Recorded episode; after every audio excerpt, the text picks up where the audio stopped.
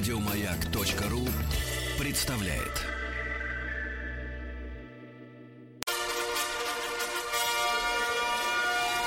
Сергей Стилавин и его друзья. Понедельник. Трудовой. Ну а что ж стесняться, товарищи дорогие, да, понедельник пришел, как всегда, быстро. Доброе утро. Я бы сказал так, э, Сергей Стилавин и его Алексей. А? Как вам такой, Алексей Алексеевич? Вы меня как пса какого-то представили. Ну, почему же пса? Христианским Ну, как? именем собак называть нельзя. Нельзя. Нельзя, а вы называете. Да, Ну, вот. Ну, дружок. Дружок, Дружок. или так, э, барбос или как шарик еще. Шарик, Шарик. да, хорошо. Алексей Алексеевич, здравствуйте. Здравствуйте, Сергей Валерьевич. Позвольте, во-первых, поздравить вас с э, прошедшим в субботу днем рождения радиостанции «Маяк». И вас тоже я поздравляю. Вот, да, да, да. И всех наших э, слушателей тоже с прошедшим этим праздником. Так что, если вдруг у вас возникло ощущение, что что-то произошло без повода, так вот повод э, задним числом нашелся. Значит, второе это э, наших доблестных десантников с праздником, прошедшим в воскресенье. Понимаете, да, вот тут тоже Праздником. замечательно. Замечательно, да. Праздником. Вот и что хотел сказать, Алексей Алексеевич, э, листая Инстаграм, я ведь подписан на разных людей, в том числе на ваших приближенных, вы знаете, да? И вдруг, и вдруг обнаружил, значит, э, интересное постановочное фото, вот, где говорилось в подписи к этой фотографии, что сотый уже сезон начинает э, Российский академический молодежный театр. Я правильно расшифровываю раму-то? Правильно. Вот, Верно, да-да-да. верно. Молодец. И значит, я Мгм. помню, что эта аббревиатура, она тесно связана с вашей, так сказать, личностью, да, начал раздвигать, раздвигать вот фотографии, там же в Инстаграме маленькое все, да, но можно пальцами э, раздвинуть. Вы, кстати говоря, никогда не было у вас такого, такой истории, что брали в руки настоящий бумажный журнал и вдруг принимаете пальцами раздви- раздвигать фотографию. Ну, это я в измененном был состоянии, если я Да-да-да. мог А такое он не сделать. Ну, и оторвал никак. лист. Ага. Ну, Да, понятно, так вот, да. так вот, да. И вдруг вижу, значит, в первом ряду э, сидящим, там все остальные приличные люди стоят, их человек там 300, наверное, на фотографии. Вот, а вы, значит, сидите, штанишки подвернуты, носочки белые, кедики начищенные, да, и такой улыбаетесь, да? И вот, вот, Алексей Алексеевич, у меня к вам вопрос. Вот смотрите, э, мы же с вами часто касаемся театральных деятелей, да, А, вот, как, как правило, мы их полощем, э, значит, э, ну, отстирываем, да, их от грехов их. Я понимаю, Вот. да, да. И, и вот у меня возник вопрос, это же такая целая орава, э, вот, в хорошем смысле слова, да, и ведь все, все хотят есть. И я вот так да. представил себе, представил себе вообще в целом, э, ну это реально огромный коллектив. То есть, в принципе, э, та- столько же людей могло бы работать в каком-нибудь научно-исследовательском институте, который выпускает, например, ракету э, Булава, э, вот, или Калибр. Ну, понимаете, да? То есть люди заняты реальным делом. А вот здесь вот, да. значит, понимаю, служители, служители Мельпомены. Мельпомены. И вот смотрите, это только один ваш театр. А если посмотреть вот статистику, то в Москве, в одной только Москве, э, таких ведь театров, наверное, штук 40, наверное, да ведь? Вот, ну разного Ну, калибра. наверное, они разные, да, так сказать. Да, Государственные да, да. федеральные театры, их не так много, в принципе. Да-да-да, вот Москва, именно, вот я и Она говорю. сконцентрировала в себе в основе Вот скажите, пожалуйста, театры, я, да. к, я к тому, что вот есть у нас, например, ракета «Калибр», да? Мы Так. ее, понимаешь, родимую смажем, заправим, да? Э, м, пос- пошлем, она раз, и авианосец американский на дно, да? Понимаешь? Потому что остановить невозможно, слишком быстро летит. Вот. А вот, вот такой же коллектив по объему ваш, он вот как вот влияет на мироздание? Ну, давайте сейчас я вам по-серьезному отвечу. То есть э, ваш вектор, так сказать, э, такой... э, Вектор э, простой. С издевкой, с, с сарказмом. Это я знаю. Вы театр, лю- театр любите, да, поэтому не, его не посещаете.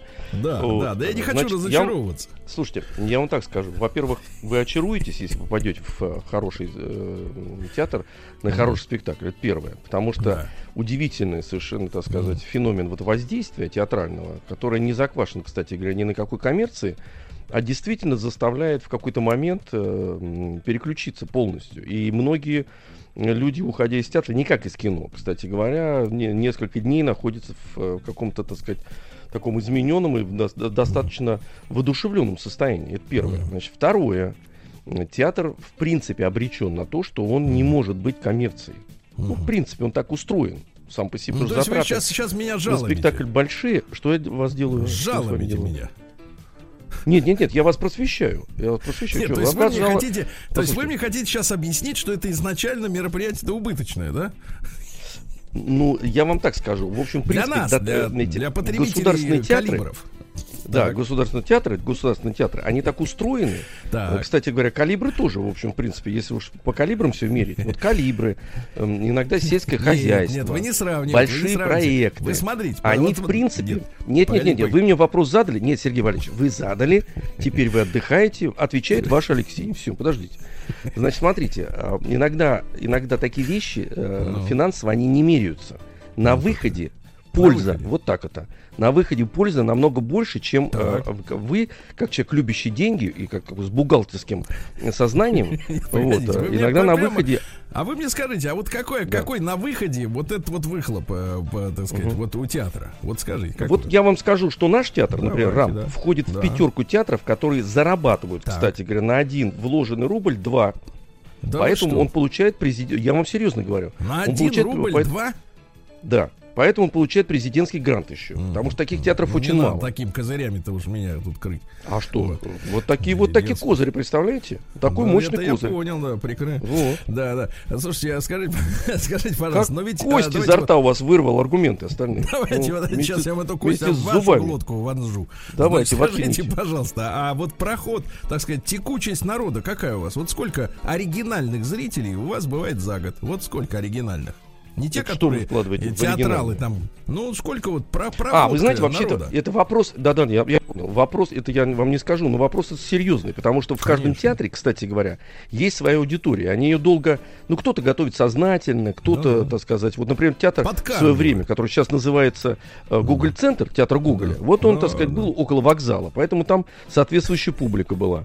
Есть театры, которые, у них программы социальные, там, предположим, да, вот, и вот в таких, вот в таких театрах, так сказать, разная публика совершенно. понятно. У нас э, своеобразная публика, кстати, в театре. Она Я такая понимаю. откормленная. Нет, так вы в скажите, том смысле, скажите, что вот вот с вашей точки зрения, вот э, просто, э, так сказать, вот какой процент постоянных вот этих завсегдатаев с вокзала, как вы говорите, и, соответственно, вот э, оригинальных, потому что, понимаете, смотрите, вы говорите на рубль два, это все арифметика-то Да. хорошая, но важно, Да. чтобы а, театр-то, я, кстати, не собирался так много это тратить, я думал, вы сглотнете, так сказать, мое это по, по реверанс и все, но вы видите, как выпендриваете, да? Так вот, скажите, Я хочу просветить вас. да, да, да. Ну и, соответственно, понимаете, ведь надо, чтобы. Ведь э, я помню статистику, 10 лет назад ее еще имел на руках. М, 3% людей в стране э, являются Да. посетителями театров. Три. Театр. Понимаете? Ну, это Три. много, кстати говоря. Не-не-не, Это вы говорите немного. 3-3, в сельском хозяйстве занято 5, а вы говорите 3-3. Ну, смотрите, нам. А кого нам надо оккультуривать тогда? Вот эти три, которые ходят, они уже оккультурены. А нам ведь остальных надо подтягивать. Те, которые с Не-не-не, вокзала, Они окультурены, понимаете? но нет, я, кстати, тоже относительно все. Они окультурены, но так эпизодически, потому что они ходят чаще, но не так Да. часто. Мгм. Вот, э, понимаете? Понятно. Поэтому это, В общем, это дело в принципе гиблое. так. Да, дело Да, гиблое. дело гиблое. Но Вот. я вас приглашаю все равно. Сейчас мы войдем в некий режим, найдите время. Я понимаю, что вы э, после эфира, так сказать, Мне нужна до маска. вечера спите. Да, Мне нужна маска, Маску я вам дам. в на- в, театр, театре да. много масок. Да, и Сделаем я требую, вам грим, кстати посадим. говоря, чтобы, чтобы вас, вот те, которые э, колбасятся на сцене, их чтобы отделили плексигласовым экраном от меня, чтобы вы, потому что вы, когда будете выкрикивать реплики, да, вы же будете слюну можем вот плюнуть эту в вас. слюну. Да-да-да, с- нет, я вот, да, понимаю. да, поэтому Да, я да, да, требую да. вас Нет, ну, вообще понимаете- в будку, в будку всех Слушайте, вот тогда. да. Понятно, в будку. Вы меня опять в будку сажаете, я понимаю. С этого началось. А С сейчас, мой друг. Алексей. Да, Ну, я вам хочу не друг Алексей, просто Сергей Стилайн и его Алексей. Зачем вы меняете э, слова Это вы часть тела какой-то назвали у вас, Да, Алексей, да, да. Да, не самое плохое, кстати, не самая я плохая понимаю, часть. да, Ну, да, смотрите, да. Алексей Алексеевич, мы Ну. сегодня с вами приступим к дальнейшему чтению, значит, сочинения о Мгм. девушке. А, Давайте я вам, я вам расскажу, потому что вы не слушали первую часть. А, Значит, наш слушатель Антон а, несколько, некоторое время назад, может быть, месяц или уже полтора, прислал мне выдержки из э, сочинений. Они литературно выдержаны прекрасно и стилистически. Значит, своей знакомой девушки Карины, которая, значит, соответственно, в детстве была увезена родителями в Соединенные Штаты. Вот. Угу. Затем, ну, поскольку в детстве, то, значит, э, личного желания или нежелания, так сказать, не учитывалось. Э, вы понимаете, да, да родители, родители да. же хотят самого лучшего для своих детей, поэтому делают часто те вещи, которые, в принципе, не согласуются с желаниями э, ребенка, да, ну, тем более, когда ребенок не понимает, о чем идет, о каком выборе идет, идет речь, да. Угу. Ну и, соответственно, через некоторое время, вот не так давно, Карина вернулась обратно. И э, превозмогая свои, э, так сказать, может быть, иногда болезненные ощущения и воспоминания о тех годах, которые провела в Штатах, она в, э, у себя в Фейсбуке, я так понимаю, опубликовала несколько историй документальных. Как это было, как это все с ней происходило, вот что она запомнила. Ну и есть у нас э, специальная такая статья, я ее нашел. Значит, она называется «Про иммиграцию. Точка вступления». Вот, да. Давайте-ка мы попросим нашего пупсика, Настеньку, которая тоже сегодня на работе, ей очень плохо. Она не может даже и про театр слушать, не улыбается, сидит грустная. Э, еще раз включить заставочку там про Сергея Стилавина и его Алексея. И будем читать, хорошо? Угу. О. Это заставка. Сергей кстати. Стилавин и его друзья. Понедельник. Трудовой. Да, трудовой понедельник. Итак, Алексей Алексеевич, э, статья называется, значит, э, «История про иммиграцию». Довольно часто мне встречаются люди с речами про рашку, дальше неприлично, ну знаете, да? да. Вот. И что главное отсюда свалить куда-нибудь в Испанию. Нет, еще лучше свалить в Штаты, и тогда уж жизнь точно наладится. Я напомню нашим внимательным слушателям, э, что это не пропаганда, э, как многим мерещится, да, то есть, как только речь идет о загранице, у нас, значит, появляется, раскрывают веки ВИИ, которые сразу начинают мычать, что это пропаганда и так далее и тому подобное. Не, не желают слушать про своих платежеспособных хозяев правду. Так вот, слушайте, упыри. Это я про тех, кому платят, э, значит, за контрпропаганду. А все остальные внимательно слушают. Просто с удовольствием. При этом у них нет конкретных планов и понимания о том, что они будут делать, попав в вожделенную страну, которая не как Рашка и, следовательно, не... да, я точно знаю, что ничто не случается просто так, и никто не встречается случайно. Эти люди почему-то попадаются мне. Зачем? Я уехала из Штатов 1 июля 2004 года. 16 лет и целую неделю назад. С тех пор с раздражающей регулярностью мне задают один и тот же вопрос. Боже мой, зачем же ты вернулась? И все эти 16 лет и целую неделю я мнусь и мямлю что-то невразумительное. Да я не знаю, да просто не сложилось, не моя страна, not my country. Ясно? Вот, мне там было плохо и так далее. Самое противное, что в этот момент я чувствую себя стрёмно, как будто бы я какая-то идиотка, которая просто редчайший шанс на небывалое счастье. Наедине с собой вопрос этот ко мне возвращается. Так почему же я уехала? И мне приходит простой ответ. Там мне было плохо. Писать о моей эмиграции сложно и страшно. Сложно и страшно возвращаться в те нерадостные дни. Сложно и страшно говорить о семье в неидеальном ключе. Сложно и страшно признать, что все это случилось со мной. А вдруг я откопаю какой-то дополнительный, тщательно спрятанный моей психикой треш – Вдруг мои родные обидятся на то, что я рассказываю правду. Вдруг я так и не пойму, что ж там было такого плохого. Это та страница моей жизни, которая погрязла в недосказанностях, в многочисленных подменах правды и натянутых улыбках. Все это скрывало годами болючую правду. В общем, если этот терапевтический момент для меня поможет хоть одному человеку остановиться в своем порыве сбежать, проанализировать нынешнюю ситуацию и тщательно спланировать свою эмиграцию или отказаться от нее, то я написала все это не зря. Часть первая. Как эмигрировать не надо, Алексей. Это был странный период, когда многие завидовали евреям. Вот так и написано и грустя о том, что они сами не евреи. С большой надеждой обращались к своим генеалогическим древам в поисках хоть какого-нибудь Мойши или Яши. Наше древо гордилось Ахмедами, а ни одного Мойши не было. Нашу семью, пишет Карина, никогда не притесняли на родину, на родине ни единого повода для получения статуса беженца не было. Я не знаю, какими страхами были гонимы мои родители из России, какие мифы они себе сочинили и в какие иллюзии поверили. Эта история не для моего разбора. Знаю наверняка, что наша семья мало отличалась от других таких же мечтающих попасть в Америку, написано большими буквами через слог, да, где. Кока-Кола, Макдоналдс и No Problem. Так мы отправились в нашу э, по полумексиканскую иммиграцию. Почему полу? А потому что мы уехали как-то слишком запутанно в моем представлении так через задний про У, уезжают уезжают мексиканцы.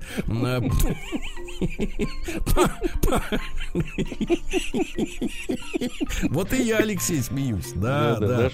Так вот, так уезжают мексиканцы. Папа поехал по настоящей рабочей визе, выданной в посольстве на Новинском. А мы с мамой полетели через Украину по обычным туристическим. В рамках благотворительной акции дети Чернобыля едут в Диснейленд.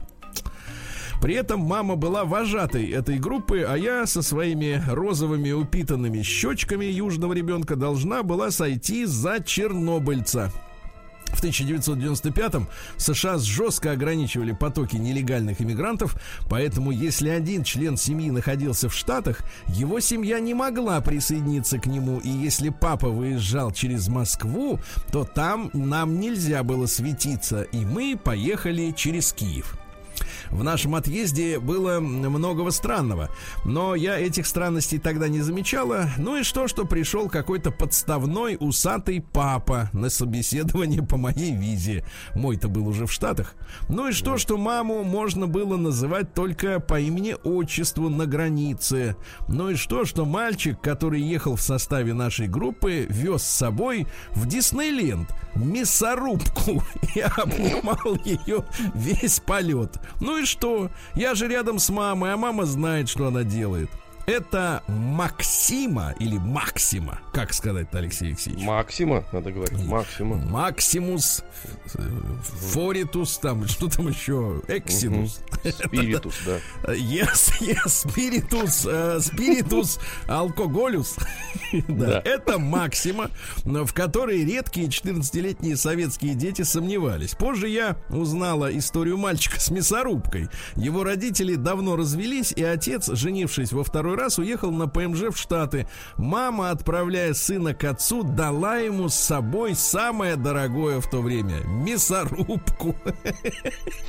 Вообще, в принципе, с таким прибором можно и фарш гнать из чего угодно, да? Передав мальчика с мясорубкой его папе в аэропорту JFK, мы не стали пересаживаться на самолет в Орландо, ну, видимо, там Диснейленд, да? А поехали напрямик, э, напрямик к нашим друзьям-евреям с официальным статусом беженцев, о котором я позже так часто мечтала. Оказавшись в земле обетованной, примерно месяц мы посвятили воспеванию материальных благ, наконец-то обрушившихся на нас. А ты видел? Там курица по 0,49 за фунт. Блин, Кока-Кола в двухлитровых бутылках. В двух. Мама, там сникерсы в двойных упаковках. В первый же поход в супермаркет мы купили килограмма три странных лысых персиков. Они были очень не похожи на наши южные персики и удивляли своей хрусткостью и непривычным травяным вкусом. Но когда советский ребенок, от... но когда советский ребенок отказывается от персиков, правильно, никогда. Поэтому я съела все три килограмма в одно лицо. И через несколько часов мой свободный тогда еще от пестицидов организм прифигел и выдал первую в жизни жесткую аллергию до такой силы, что пришлось обратиться к врачу. От врача мы вышли с рецептом на антигистаминный бенадрил и счетом на 300 долларов. Это был мой первый опыт иммигранта без медицинской страховки. Страх серьезно заболеть один из самых сильных, самых сильных у людей в принципе. А теперь помножьте его на беспомощность и бесправность, и тогда получится один из самых сильных страхов среди нелегалов. Они повторяли как мантру «болеть нельзя» и лечились наугад разными таблетками, привезенными со своих родин. Ну, в частности, Алексей, вы наверняка в детстве лечились эритромицином, правильно? Вот Конечно, мне так кажется. Анальгин, вот, друзья мои. Ну что же, продолжим тогда завтра. Аскорбинка. Вот, Алексей завтра Алексеевич. Да. Это интересно, да, интересно. Да, интересно, да, любопытно, конечно. Все. День дяди Бастилии пустую прошел. 80 лет со дня рождения. Ух ты, а ей уж 80. Разный, каждый так, товарищи, что же у нас сегодня понедельник, Алексей Алексеевич, видите, работает, э, да, э, вовсю. А сегодня у нас следующие праздники, Алексей. Во-первых, день, серьезный праздник, День памяти святого пророка Иезекииля. Дело в том, что, ну, что представляли люди, да, вот на 30-м году жизни в видении ему было открыто будущее и еврейского народа, и всего человечества. Он увидел сияющее облако, в середине был пламень, а в нем таинственное подобие движимой духом колесницы и четырех крылатых животных, э, имевших лица. Э, лица человека, льва, тельца и орла. Иногда, если мы присмотримся к росписям э, в храмах, да, то мы видим там и быка, вот телец, да, и лев фигурирует, и, так сказать, и орел, конечно же. Вот. Ну и, соответственно, над колесницей возвышался как бы кристальный свод, а над сводом подобие престола как бы из сверкающего сапфира. Видите, как вот хорошо.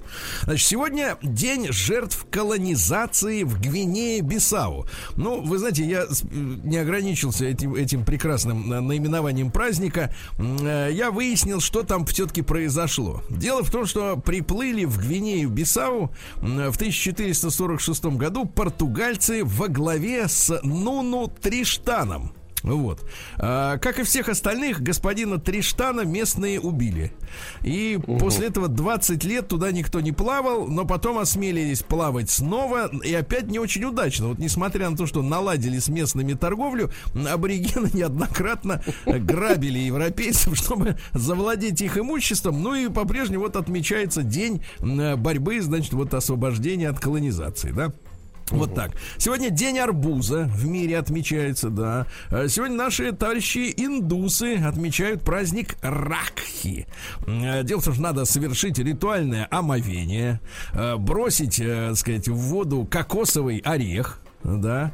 Угу. Ну и, в принципе, это огромный праздник для братьев и сестер. Вот у вас есть брат или сестра? Нету. Слушайте, у меня нету брата и сестра, но я учился в школе советско-индийской дружбы. С индусами ну, я с детства знаком. Ну, Они, отлично, видимо, я чувствую. Из, посол... из посольства там, да-да-да, из посольства были. И я ну. один раз девочке одной попал да. мечом, мечом.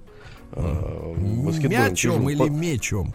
Э, мячом, в этот раз мячом, по голове. Сереж, ты даже не представляешь, как я переживал. Думал, все, нарушается дружба, все. Нет, думал, что отвезут тебя в Индию и там бросят. Да. Ну, так вот, очень смотрите. перепугался. Очень, да, очень. и там в этот день у них, значит, вот между братьями и сестрами э, такой ритуал специальный. Завязывание как раз шнурка ракхи на запястье друг друга.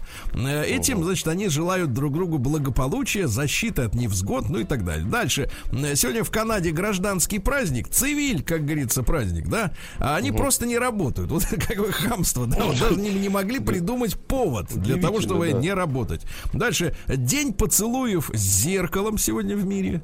Ну, для тех, кому хочется, видимо, целоваться, но не с кем. Понимаете? Тогда с зеркалом. Ну и, наконец, Ануфрий Молчаливый. Вот сегодня у нас русский народный праздник. Э, в, в честь этого монаха все работы при, по, при, доводилось совершать молча. Вот. Было принято заниматься закромами, в погреб спускаться, проверять, не сгнили ли доски доски, вот не проржавели ли гвозди, ну и обращали внимание на приметы, говорили, что если случаются сильные росы, а, то будет плохой урожай льна, не во что будет одеться, с пуховиками будет проблема. Вот такие праздники, товарищ Пупсик, переходим к э, людям и событиям. Праздник каждый день. Ну что же, э, сегодня в 1347 году э, граждане города Кале, помните, э, очень такой ныне прославленный город, там, где Бунтустан свой нелегальные иммигранты соорудили несколько лет назад, да, чтобы да, да, да, перебраться в Англию, да. да, попутными этими грузовиками. То есть они, помните, вскрывали фуры, запихивались туда и плыли, значит, ехали через тоннель. Так вот, а вот граждане Кале совершили подвиг в столетнюю войну.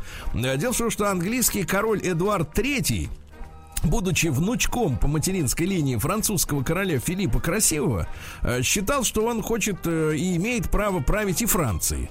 Вот. Ну и, соответственно, сначала англичане побеждали, э, вот, на голову разгромили годом ранее французов, потеряв, правда, при этом три четверти собственного войска. Ну и, наконец, у Кале, да, это вот самая узкая часть Ла-Манша, французская крепость, да, решили взять эту крепость, но защитники не сдавались. Они целый год держались, вы представляете? Целый год внутри. Ну вот, даже страх голодной смерти их за, не заставил бы сдаться. И, представляете, Эдуард III пообещал не оставить никого в живых, если все-таки, так сказать, возьмет крепость, а, значит, город сравнять с землей, и тогда шестеро самых богатых граждан города вызвались ценой своей жизни спасти всех остальных. Представляете, они вышли из ворот крепости в рубищах, ну, то есть, э, ну, понимаете, да? да, с веревками на шее и протянули ключи от города. Их мужество потрясло англичан, и король уступил просьбам э, своей жены, э, которая которая, так сказать, э, сказать, э, заклинала неродившимся еще ребенком даровать прощение. Представляете, какие были гуманные, Слушайте, романтические Сергей люди, да? А Эдуард, да. я, извините, прослушал, чтобы третий. понятно было. Он, он англичанин? Третий. Англичанин, конечно. Но по а бабке... Филипп Красивый, слушайте, а Филипп Красивый, он француз. Ну, так я говорю, по бабке он, понимаете? Поэтому ну, представляете, как они со своими с родственниками воевал-то? Получается. Ну, а, слушайте, а вот, вот Первая вот мировая война не с родственниками вось, мы тут... Вось, да, да, да, кстати, да. Вось, не с родственниками. Мне кажется, одни родственники там и угу. сцепились друг с другом. Угу. В 1546 году напечатание работ, э, за печатание работ гуманистов был повешен французский издатель Этьен Дале. И знаешь, вот как бы новость звучит так, что, мол, человек просвещал, а его за это раз за горло, правильно, да, взяли. Но на самом-то деле он гадость сделал. Значит, ему король дал десятилетнюю привилегию привилегию на издательскую деятельность. Ну, то есть говорит, чувак, угу. ты здесь монополист, греби деньги лопатой. А тому все было мало. Он печатал Цицерона, по-нашему, да, вот, угу. всяких других мудрых людей. А потом без ведома автора напечатал первые книжки Гаргантюа и Пантагрюэля. Вот. Mm. И, а товарищ Раблета mm. возбух, говорит, ты чё, блин, без этих, без отчислений авторских. Ну и, короче говоря, а? настучали на него, и в итоге его вздернули за то, что чем занимался? Извлечением прибыли, правильно? Вот так. Да, вот, незаконно, да. да. Ну, в принципе, да. это правильно. Сегодня у нас в 1596 немецкий астроном Фабрициус, не Ян Фабрициус, другой, Давид, mm. открыл первую переменную звезду, называется она Миракита. Э, короче, переменная то ярче, то тусклее, понимаете? Вот видите, угу. так сказать, туда-сюда. Непонятно до сих пор почему. Вот сегодня Ласкала в Милане открылась опера в 1778 Вы бывали наверняка-то там, да? Ласкал, По работе. Да, да. Вот да, да, странное здание. Оно, его так ага. не отличишь, а внутри роскошь, да. конечно. Не-не, там дело в том, что действительно снаружи не очень. Рустам Иванович, он рассказывал, как-то, как-то, говорит, был в Милане и считал, что жил рядом с Ласкалой целую неделю. А потом оказалось, что это вокзал. Ну, где-то вокзал покрупнее будет, кстати говоря. Внешне Покрасивше, покрасивше. Да, да. Ласкал почти незаметно. А он говорит, вот Ласкал раз самое красивое здание. Пока пока мясорубку продавал, вот считал, что... Какие-то ритмы идут оттуда. Тыдын, дыдын, тыдын, дыдын. Дирижер палкой стучит. Да, стучит, конечно. Да, да, да. А сегодня в 1849-м Жюль Жозеф Дежерин родился. Это французский врач нейроанатом. Ну, то есть из человека мог нервы вынуть живьем.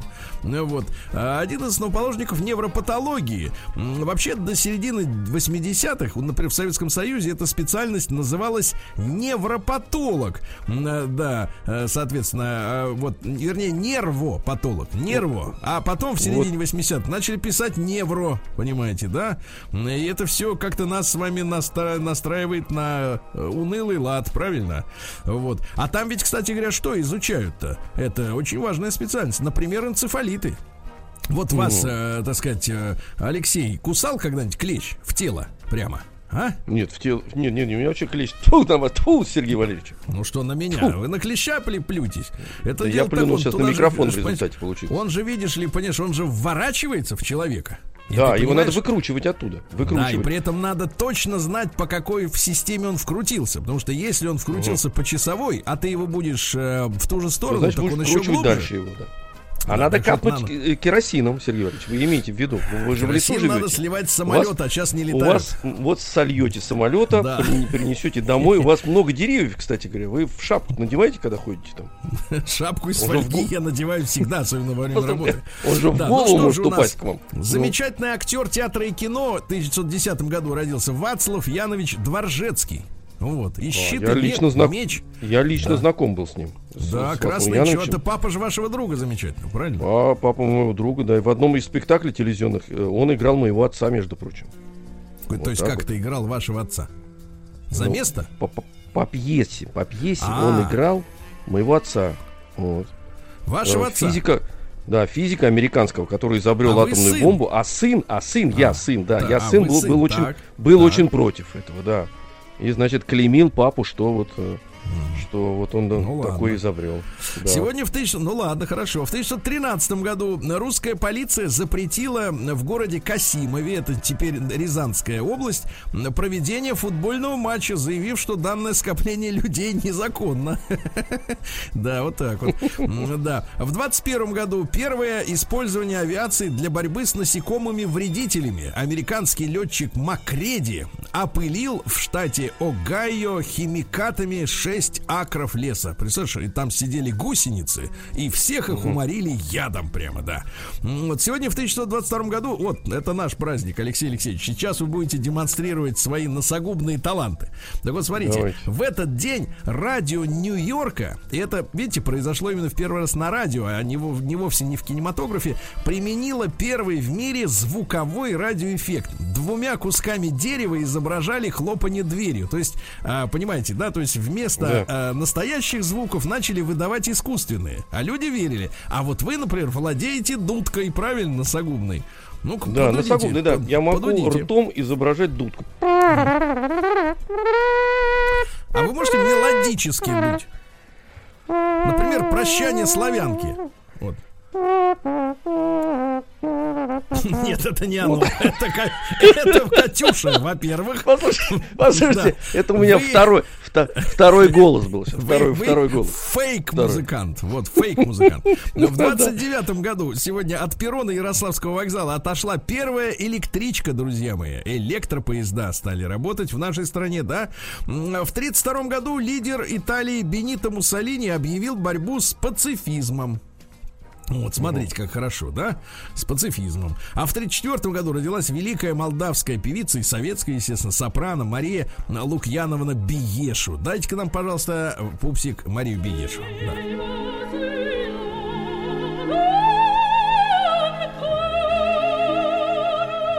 Очень хорошо, очень хорошо. Да, в сороковом году сегодня отмечает 80 лет, слушайте, уже 80 лет ему, Рамон Херардо. Аккуратнее вы там. Да, так я это, это латинское, это испанское. Я понимаю. Значит, Антонио Эстевес. А мы его знаем, как знаете кого? Мартин Шин сегодня 80 лет, представляете? Мартину Шину, ну что вы, да. М, Вот. А Лучший способ избежать разбитого сердца притвориться, что у тебя, у тебя его нет. Слушайте, а он же вот в последнее время в всяких сериалах э, полчеловека, или как там называется-то, вот всяких придурков играет. Вот, а вот Нет, я его, честно говоря, играл, играет его сын. Это не тот, Ну как, конечно, это же Мартин Шин, э, этот, э, а тот. э, который, э, который сейчас вспомним. Подожди, Взвод. нет, в взводе это сын играет, а в, э, в Апокалипсис сегодня, Копловский фильм Великий, Так. А, это вот, там отец Мартин играет. Ну, так о чем спорить? Да. Ну вот я это сказал вам, чего. День дяди Бастилии пустую прошел. 80 лет со дня рождения. Ух ты, а ей уж 80. Разный, Друзья мои, сегодня у нас 3 августа уже, и, конечно... Сергей Валерьевич, ос- подождите, а то да, мы зап- запутаем, сейчас начнет. Извините, Да я ну тут вы значит, со своим смотрите, шином этим лезть Тот, сюда, ну. тот, кто, не-не-не, на- не, нельзя путать. Э, Чарли Шин, вот от- это сын, который играет придурков, который вот начал пить, а Мартин, это вот, а, а, а Мартин в хороший. ответе, в ответе за это. Давайте в я хочу да, другое сказать, Давайте, Алексей хорошо, говорите. что сегодня родился настоящий актер. Вот мой один из самых любимых актеров и замечательный, мне кажется, вот человек с убеждениями. Э, Николай Петрович Бурляев сегодня родился в 46 году. Вот, давайте его с днем рождения. Да, Да, поздравим. поздравим, да, Николая Петровича, добр- долгих лет жизни. Вот, эм, в сорок девятом году образована НБА, ну, э, так сказать, это коммерческий баскетбол, да. А дальше, в 50-м году Джон Лэндис, это американский кинорежиссер, который поставил клип-триллер Майкла Джексона. Э, вот, понимаете, да, он работал в юные годы э, на два... в- 20th Century Fox, 20 век Fox, посыльным работал. Потом в Голливуде получил должность э, ассистента режиссера, вот, э, ну и так далее и подобное. А сейчас, вы знаете, белые актеры в Голливуде без работы, потому что их не хотят снимать. Говорит, все, говорит, хватит, наснимались этих белых. Вот так, вот, понимаете, да? Вот так. А, Ну что у нас сегодня еще интересного и важного? В 58 году американская атомная подводная лодка Наутилус впервые под водой пробралась на Северный полюс. Вы представляете? И проломила лед. Проломила. Вот. Представляешь, как медведи там перепугались. А Сегодня в 59 году в Москве открылся первый международный кинофестиваль. Вот, видите. Вы были когда-нибудь гостем-то московского э, кинофестиваля? Я имею Нет, я таким, когда, который- я когда, когда, когда вырос, уже все. По дорожке. по, по- по дорожке ходил, но не по той. Знаете, я застал, я застал самый гениальный э, московский кинофестиваль. Я так понимаю, в этом году тоже без него обойдемся, к сожалению. Но я застал самый гениальный там, когда спонсором, значит, фестиваля стал один из операторов связи, я так понимаю. Э, Вот то красная ковровая дорожка окрасилась в зеленый цвет. Мне кажется, Да, вот это, вот это сюрреалистическая картина, кстати говоря, она все, стереотипы ломает. Мне кажется, она показывает, во-первых, великое, так сказать, влияние э, спонсора на происходящие процессы в мире, да. А во-вторых, э, это сюрреализм на тему вот сегодняшних этих Black Lives Matter, на самом деле. Все Абсолютно, укладывается конечно, один, да. да. Да, да, да. Сумасшествие. Значит, в 63-м году Джеймс Хэтфилд родился. Пупсик, включай металлику. Да.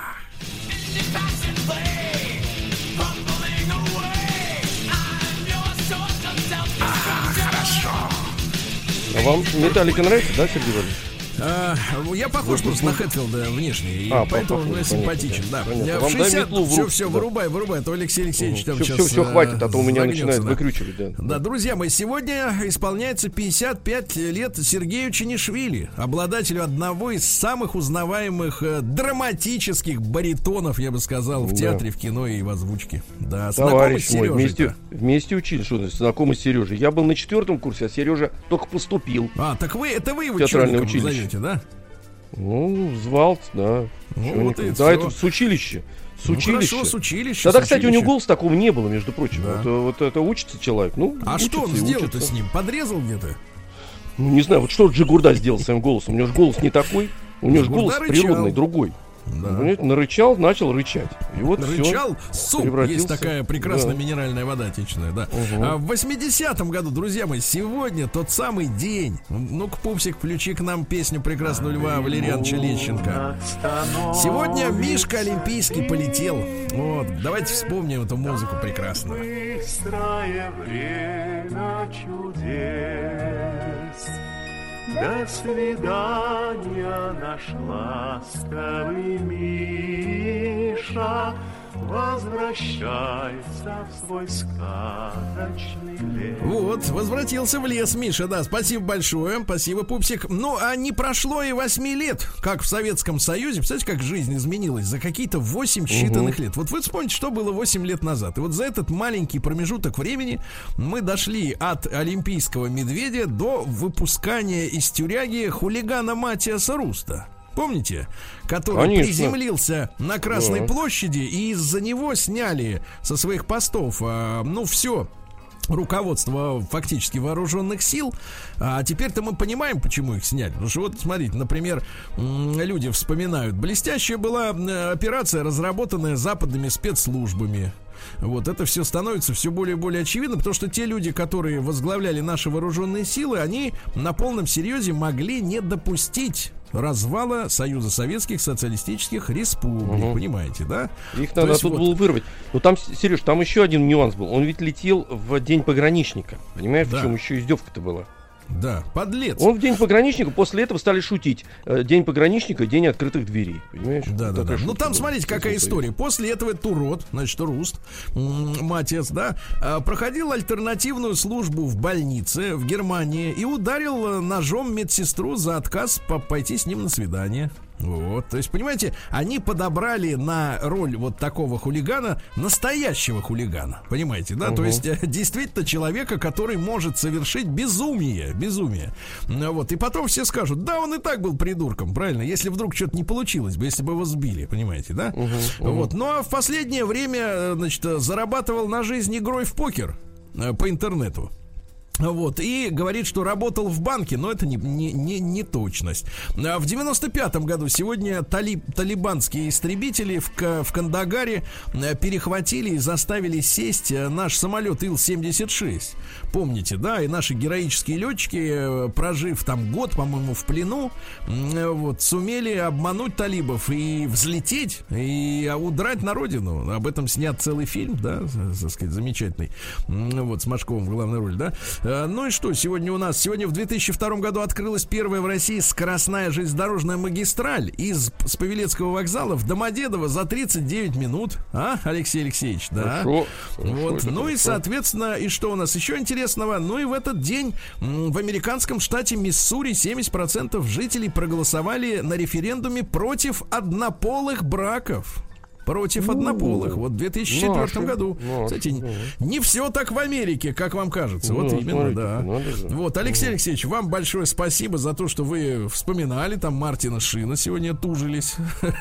Вот, наконец-то разобрались. Безусловный рефлекс сразу, да. Да, товарищи. А после новостей мы будем поздравлять с прошедшим днем города наш замечательный Омск. Оттуда новая порция новостей. Да, товарищи.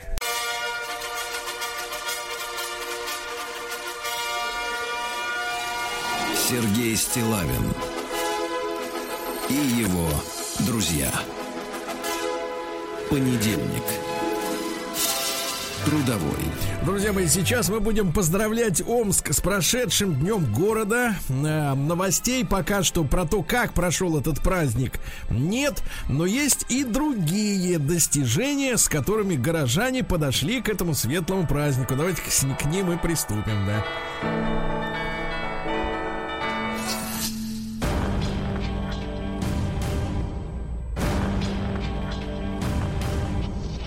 Новости региона 55. В Омске школьный сторож украл за пять вечеров пять учебных ноутбуков и сдал их в ломбард. Нашли всего лишь один. Алексей Алексеевич, да, только один ноутбук. Все остальные уплыли. Ноутбуки он продавал за, де, а, за все пять школьных компьютеров он выручил 9 тысяч рублей. Вы представляете, Алексей Алексеевич, 9 тысяч рублей. А, люди приходят и разочаровываются, а мечи снова жалуются на неработающий фонтан. Люди подходят, ждут праздника, радости, воды, брызг. Воды нет, все, горе. В Омске арестовали подозреваемого в нападениях на женщин. Вот это очень хорошая новость, да. А, нападал, значит, отбирал, так сказать, э, сказать, э, вещи и так далее. Вот мерзавец какой. Амичка взяла кредит в полмиллиона рублей для мошенников, которые замаскировались под банк. Вот. Э, девушка называла пароли для подтверждения переводов, будучи уверенной, что разговаривает с роботом. Она была уверена, что разговаривает с роботом. Алексей Алексеевич, а вы здесь с нами, нет? И вас уже нету.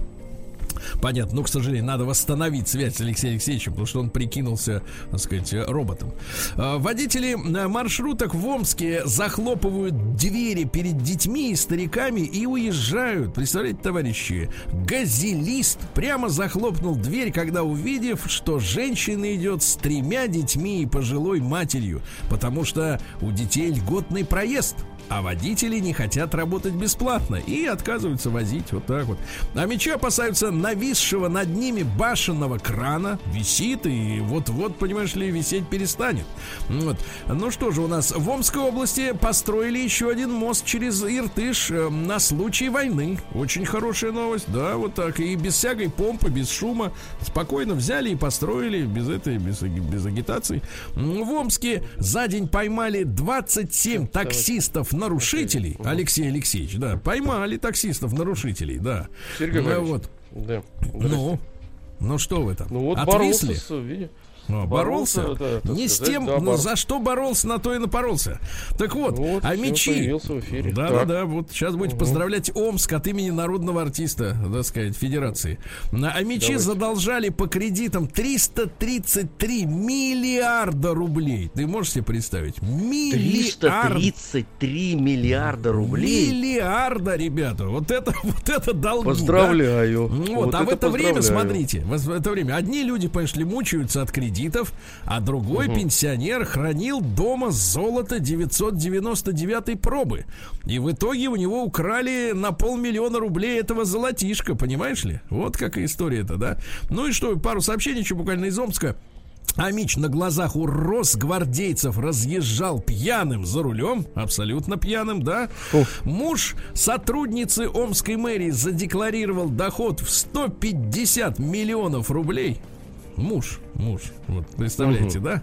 Хорошо. Да-да-да. Ну и наконец просто хорошая новость из Омска. Мне кажется, больше, больше всего соответствует духу праздника. В Омской области поголовье коров сократилось. А молочка-то выдаили у них больше. Вот это хорошая новость. Ну, да, натренировали их, видите, хорошо. Отдай молоко Конечно, корову, да. конечно, да. Ну, давайте дальше нормально. перейдем к разным другим новостям.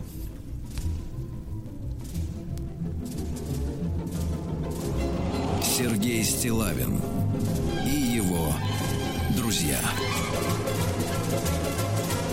Понедельник.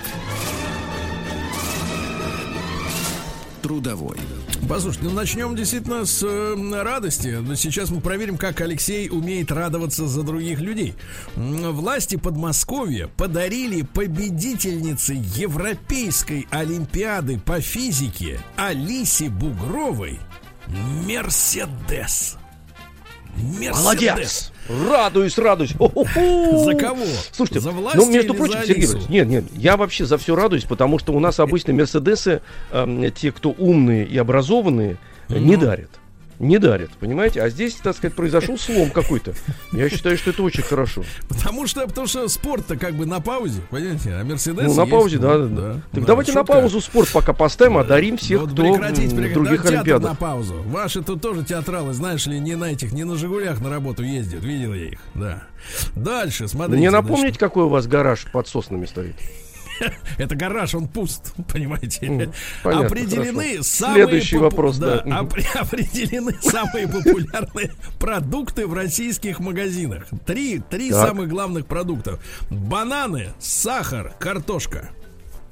Вот ну, все, что нужно человеку, чего? Сладкая Как? жизнь, банан это углевод, Так. картошка, чтобы крахмал сыпался с тебя. А это сахар нормально. еще зачем? Зачем сахар? Так Гонят, это же мозг. Секундочку. Гонят, мозг, мозг. Это Да-да-да. глюкоза. Эксперт посоветовал, как сохранить смартфон. Его надо держать экраном вниз. Вот, поня- понятно, и не Чтоб ничего видно него. не было. Не ну, смотреть, это отлично, хорошо использовать. Россияне стали реже покупать средства для похудения. Очень хорошо, да. Муж биатлонистки сборной России похвастался жизнью за счет женщины. Вы представляете? Говорит, что ему жена купила машину.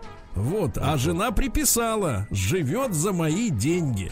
Вот это, мне кажется, очень хорошая семья, да? Жена тянет, зарабатывает, а он удовольствие получает. А он на лыжах катается и стреляет. Да, не- не- да она катается, вы не поняли. Он не катается. А, Он подожди, катается. она Он- биатлонистка-то. Конечно, она. Что вы не поняли? Она, да. А, То есть вот она и такое, катается, конечно. и стреляет, а он Да. за счет нее живет? За счет Да, ее он- метких А он выстрелов. кайфует, да. А он ей говорит, молодец, молодец, хорошо. Давай еще точнее, получше, поточнее. Да, значит, дальше. Утягивающее нижнее, нижнее бельишко стало новым трендом у э, знаменитостей. Причем и женщины носят, и мужики. Обтягивают себе, понимаешь ли, жир и выглядят стройными, понимаете? Э, Новый тренд у азиаток. Они вдруг принялись в социальных сетях фотографироваться с советскими книгами. Вот, например, научной литературы с- на русском языке. Или, смотрите, девушка держит э, на коленях книгу, где написано следующее. Кровельщик по жестким и мягким кровлям. Вот, говорят, чём что это очень... Ну, китайцы. Нет, там э, они воспринимают это просто э, сами буквы для них прикольные, да? Так думать, сказать, что э, Толстой винтаж или такой. Пушкин Винтаж. да, а там Ага, кровельщик. А в России резко чё буквы-то подорожали, в России резко подорожали яблочки, товарищи, аккуратней. Да, Новосибирск признан одним из самых матриархальных городов. Значит, есть рейтинг, представляете, где исследовано жители какого города хотят, чтобы у них был мэр, ну, допускают, женщина. Вот посмотрите. Ну, Смотрите, какой на пятом месте Новосибирск, на четвертом Краснодар, на третьем Саратов, на втором месте Екатеринбург, а на первом Москва. Нет, товарищи женщины, мы вам Сергея Семеновича не отдадим, М, правильно? Даже Нет. не мечтайте, да, нет, Да, такого да. не будет. Нет, ну и пару сообщений, нет, может и будет, но пока нет, пока не будет, да. Значит, россиянам рассказали о том, какой гормон накапливает жир. Вы представляете, если вы себя ругаете, сами себя, за то, что вы жирный, Алексей, у вас начинает вырабатываться гормон кортизол, который, в свою очередь, помогает накапливать новый жир. Таким образом, вывод простой. Если вы жирный, надо говорить так. Молодец, Сережа, хороший жиробас. Да-да-да. Вот так вот, Я- да-да-да. Кстати Переходим говоря, к науке, молод- товарищи. да. молодец, Сережа, да, хороший. Жиробас. Наука и жизнь. Ну что же, а теперь страшная новость. Международная группа ученых пришла к выводу, что человеческие живчики, давайте так можно, наверное, да? Двигаются, Алексей Алексеевич, не как змеи, а как выдры. Осталось только Подождите. понять, как двигаются выдры. А как выдра-то двигается? Я не, Ну, не, не, не так, помню как змея. Не так, да. Значит, смотрите, Так ученые он как США... головастик вроде бы двигается, живчик. Ну, откуда вы знаете-то? Что, что, Ну, смотрели, что ли? показывали, я смотрел научно-популярные мультфильмы, там все Так это показано не было. ваши. Не, не мои. Нет. Это, это ну, так вот и не надо включаться Не в мои. Ну вот и все. Ученые из США выяснили, что ботокс снижает риск развития депрессии. Ну, то есть, типа, впрыснуть в этот, в лоб. И хорошо. Вот. Автомобили э, в Южноафриканской республике предложили делать из банановых листьев. Мне кажется, это лежало на поверхности изобретения. Отлично. Да, Да, из из, банановых из листьев. кокосов как раз, да. Да. Ученые смогут предсказывать изменения климата на 5 лет вперед. Да ладно, на 5 лет вперед. Да вы до, до вечера-то не можете предсказать, э, так сказать, точно, а вы на 5 лет. А Социальная изоляция вызывает вероятность ожирения у женщин. То есть, если она не, не- не- с подружками не встречается на работе, то у нее ожирение. Жирить начинают, да. В. Англии, да, в Англии начнут показывать кино, где можно ощутить холод и движение. То есть стулья будет трясти по-всякому, да? Вот. Ну и давайте пару еще сообщений. Что же у нас? Да, выясни, нашли свет, который ищет болезни. То есть на тебя направляет луч. Он, соответственно, тебя сканирует и говорит, вот тут болит. И точно болит там. Ну и самое ужасное сообщение, давайте. Немецкие ученые. Честно говоря, не, часто, не часто слышу, вообще про немецких ученых, да. Ну Вот, потому что, да, были у них э, времена, когда ученые были ужасные. Так вот, немецкие ученые пришли к выводу, что дальние предки человека жрали динозавров. Можете себе представить? И от- открыли это именно немцы. Вот так, да. Давайте Вот, вот, капитализм. вот вот. Да, да. Немцы знают, где копать. Новости капитализма. Ну что ж, капитализм. А В Китае запретили показывать чудесные исцеления в кино. Вот. Ну, то есть, чтобы люди не верили, так сказать, э, наверное, шарлатанам, наверное, чтобы не верили, да? Uh-huh. Вот.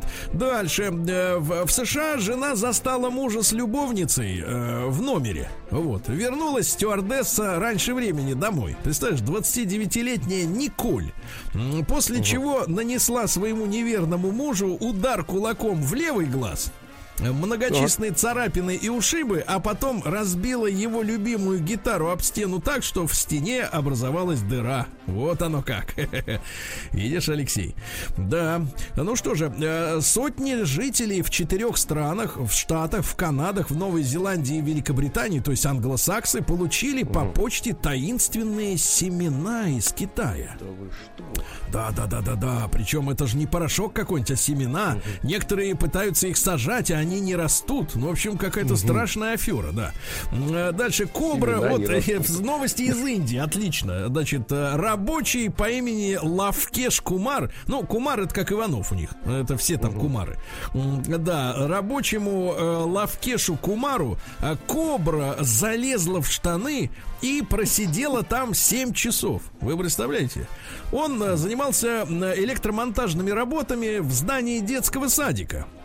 И около полуночи он ощутил дискомфорт, когда заметил, что что-то ползет в его джинсах. завязывается узлом. Значит, э, никогда такого, говорит, до сих пор не было. Кумар не спал всю ночь и не двигался, чтобы не потревожить змею. Вот. И за все семь часов кобра Кумара ни разу не укусила. Э, утром он поднял тревогу, э, вызвали змеелова. Вот. На над случай, если Кумара кусит змея, а та спокойно выползла и ушла. Просто ей было холодно, а у Кумара там было, как говорится, тепленько, там да? Тепло, да, да. Понятно. Ван Дам начал снимать на Украине боевик про политические интриги. Но мне кажется, это будет мощный, так сказать, мощная лента. Да, ну и, наконец, 17-летний э, подросток из Флориды массово взломал аккаунты знаменитостей в США без помощи русских хакеров. Очень хорошо, молодец, мальчик. Молодец, да, перейдем да. к нашим событиям.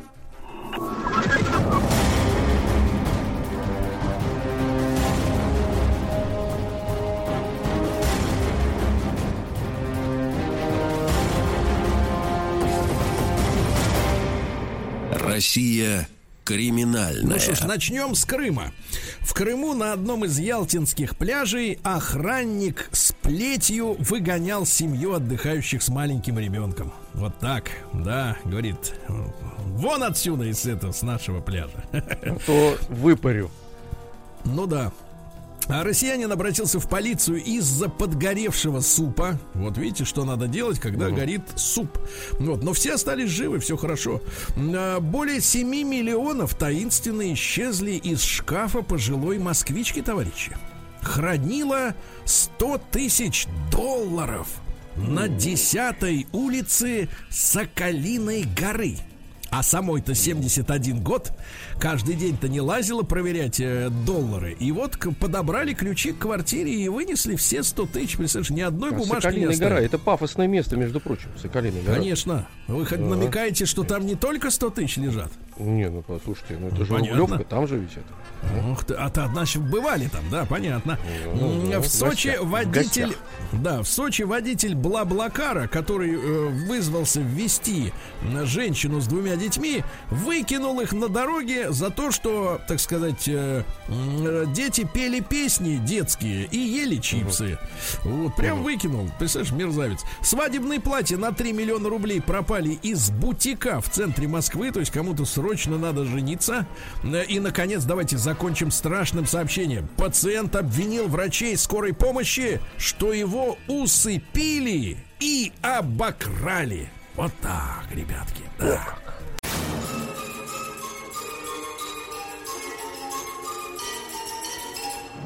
Сергей Стилавин и его друзья. Понедельник.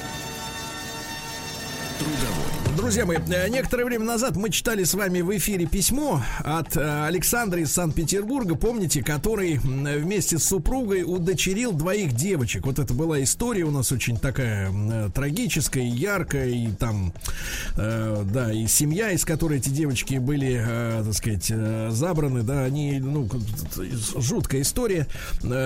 Вся аудитория наша, ну, многие люди даже плакали. Так вот, пришло письмо от Александра мне сегодня вечером вчера. Значит, здравствуйте, Сергей. Недавно писал о девочках, которых мы приняли в свою семью. Вы это прочли письмо в эфире. Потом я прочел ваш пост в Инстаграме, комментарий к нему и был удивлен таким количеством откликов от слушателей. Хотелось бы сказать всем, кто писал добрые слова в наш адрес, огромное спасибо за теплоту и поддержку. Мы с Юлей, моей женой, забыл в тот раз написать ее имя, не считаем, что сделали что-то из ряда вон выходящее. Мы просто решили, что для себя мы уже пожили.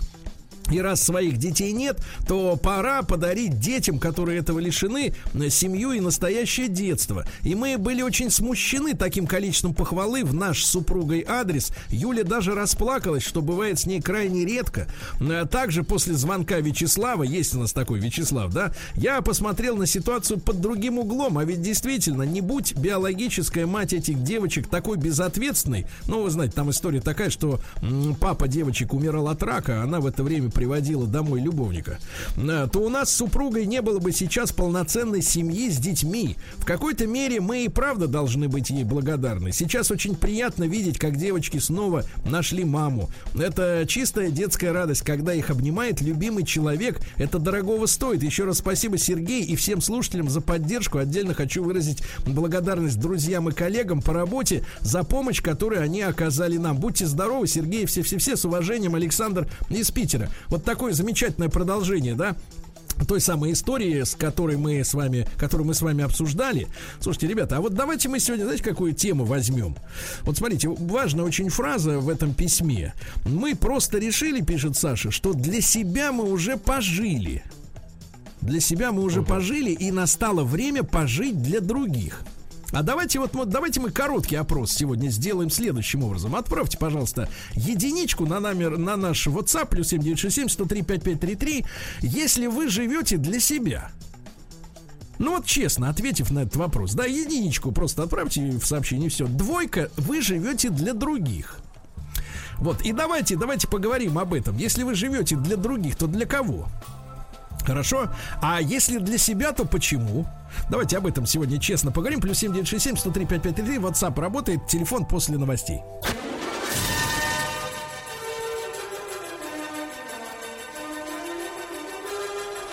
Сергей Стилавин и его друзья. Понедельник трудовой. Итак, друзья мои, э, вчера вечером получил замечательное письмо от Александра из Питера, который благодарит всех вас и за добрые слова, и за участие, да, за слова поддержки, и за дела поддержки, да. Я напомню еще раз, что вот Саша с женой, они взяли двух девочек, 12 лет и двухлетнюю, вот, которые э, вот несколько месяцев уже провели с ними, и э, пишет Саша, что старшая начала потихонечку оттаивать, да, хотя в ее жизни жизни очень много было горя э, до этого. А двухлетняя все-таки, наверное, в меньшей степени соображает, что там с ней происходило и что могло бы произойти. И вот я э, действительно, может быть, вырвал эту фразу из письма, но мне кажется, она очень важная, очень такая правильная в этой истории. Мы с женой решили, что для себя мы уже пожили. И поэтому хотим подарить детство а, детям, значит, э, вот у которых этого детства нет. Я еще раз напомню, что у Саши а, с Юлей, его женой, ну, к сожалению, своих детей быть не может. Вот они взяли двух девочек, да. Ну, вот я вы, вырвал эту фразу, она так и звучит. Э, мы решили, что для себя мы уже пожили.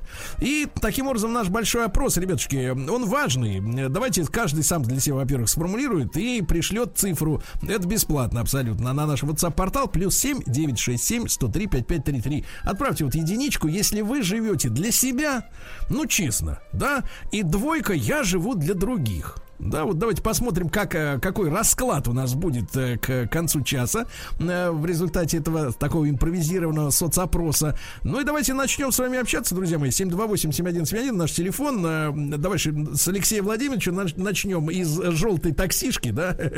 Леш, доброе утро. Да. Лешенька, доброе утро. Это я не господину Веселкину говорю. Если есть, конечно, Давайте я вам возможность. отвечу хотя бы. Доброе утро. Да, да, да. Да, да, да. С нами Алексей или не с нами? Как вы думаете? Я с вами. Вот, Вот он с нами, Алексей. да. Алексей Ну, да. Владимирович, ну доброе утро. Видел, э, как вы намываете свою лайбу, да? Вот в Да, Инстаграме. everyday, everyday. Yes, yes. Так вот, Леша, давай, вопрос, может быть, звучит пафосно, но с другой стороны, он такой, мне кажется, честный, если каждый себе на этот вопрос Ну, ответит. он Может быть, какие-то, вопрос. знаешь, знаешь, может быть, какие-то вещи в голове как-то подвинутся, да, может быть, взгляд на вещи, да. Вот ты лично, как ты считаешь, ты живешь для себя или для других? Ну, я считаю, что практически очень маленькое количество людей может позволить себе жить для себя, и то, наверное, вряд ли. Они как или прямо, или косвенно все равно стараются, получается, что живут для других. Кто-то богатый, э, например, э, создал свою компанию, да, нанял на работу людей, и получается, что вроде он получает прибыль, да, но и существует и делает добро другим. То есть э, для себя он не живет как таковой, а живет для других, потому что помогает, э, дает зарплату, дает рабочие места другим людям, даже совершенно чужим. Поэтому мне кажется, что единственное, когда человек живет для себя, это, наверное, в детстве. В раннем детстве, когда он совсем беспомощный, маленький, и вот он что хочет, то и делает. А хочу, И- хочешь, и- Леша, я тебя сейчас огорошу. А цифры, цифры Давай. у нас постоянно колеблются и меняются. Вот на- наш опрос продолжается до конца часа. Один единичку отправляют люди, если живут для себя, если честно, это в этом признаются. Двойку, если для, для других. Так вот, на данном этапе голосования 51,22% живут для себя. Не, ну а это они ошибаются, потому что э, они все равно косвенно живут для других. Как какими-то способами а, пытаются сделать добро другим людям, понимаешь? Вот Хорошо. все на Вячеслава наезжают. Наезжали, наезжали, а он мужчина с большой буквы. Усыновил чужого ребенка и сделал то, что сделал. Не каждый это может. Хорошо. Значит, Леша, а как, что касается тебя, если не о людях, а о себе? Двое детей, трое внуков. Для кого я, мне еще жить? Хорошо, Леш, спасибо большое, брат. Давай, Слушайте, хорошего- ребят, да-да-да. хорошей Но тут очень да. важную, кстати говоря, Леш, спасибо. Важную вещь сказал Алексей, что м, тут надо разделить, да, Серег, э, сознание, потому что вот кто пишет, что они для себя живут, потому что в последнее время Такие вообще есть. везде. Нет, нет, что значит такие есть? Ну просто а, м, так и жизнь была устроена, она так и продолжается, что в принципе ты должен отжить для себя максимально.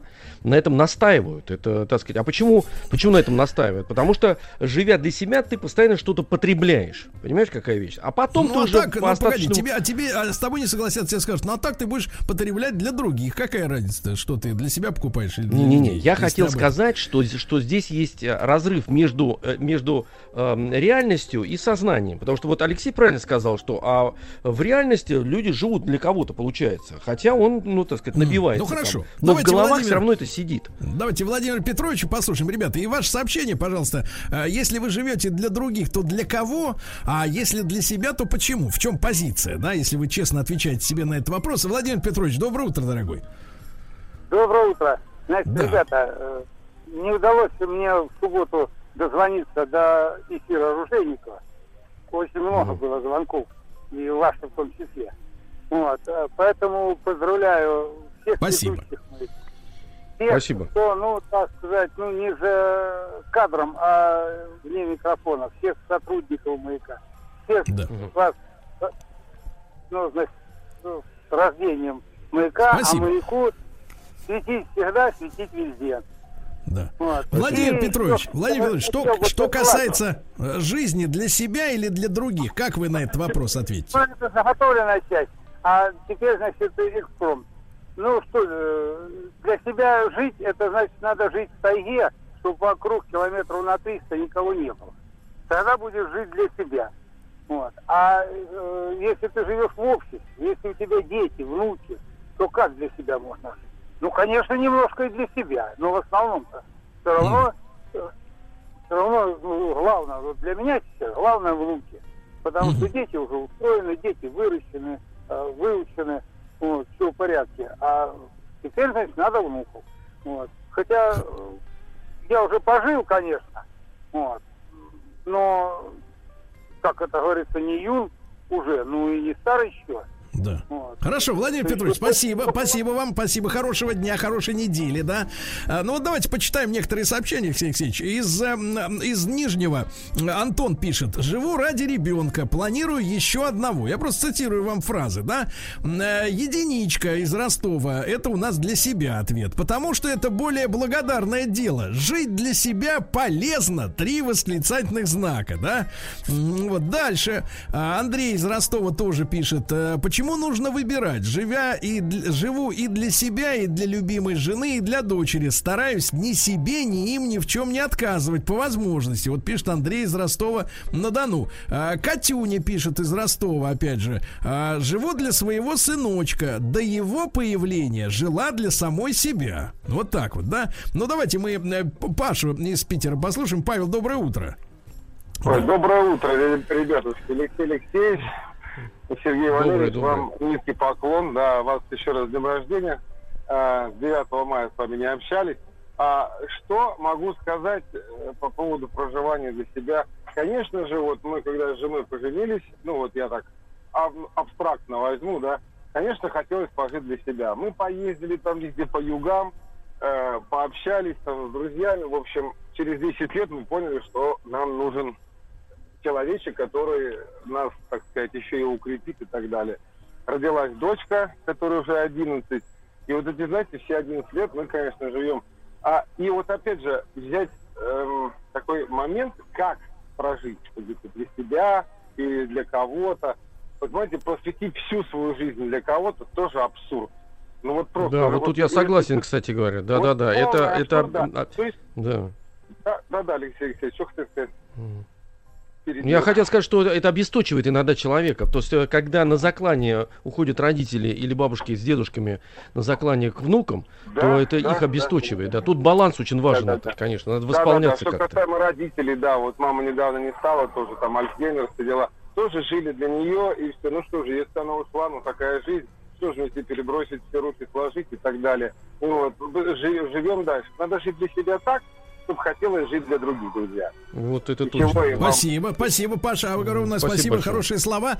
Вячеслав из Москвы пишет, я думаю, что живу для себя. У меня есть жена, ребенок, безусловно, я уделяю им свое время, внимание, но если смотреть глубоко, это все я делаю для себя, потому что я так сам хочу. Слушайте, а вы знаете, товарищи, э, давайте вот Тиграна послушаем, потом поделюсь мы соображением на эту тему. Э, Тигран, доброе утро, дорогой.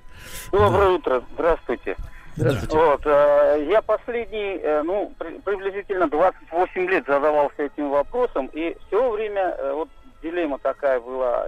все-таки я живу для других, чтобы жить для себя, или живу для себя и чтобы жить для других.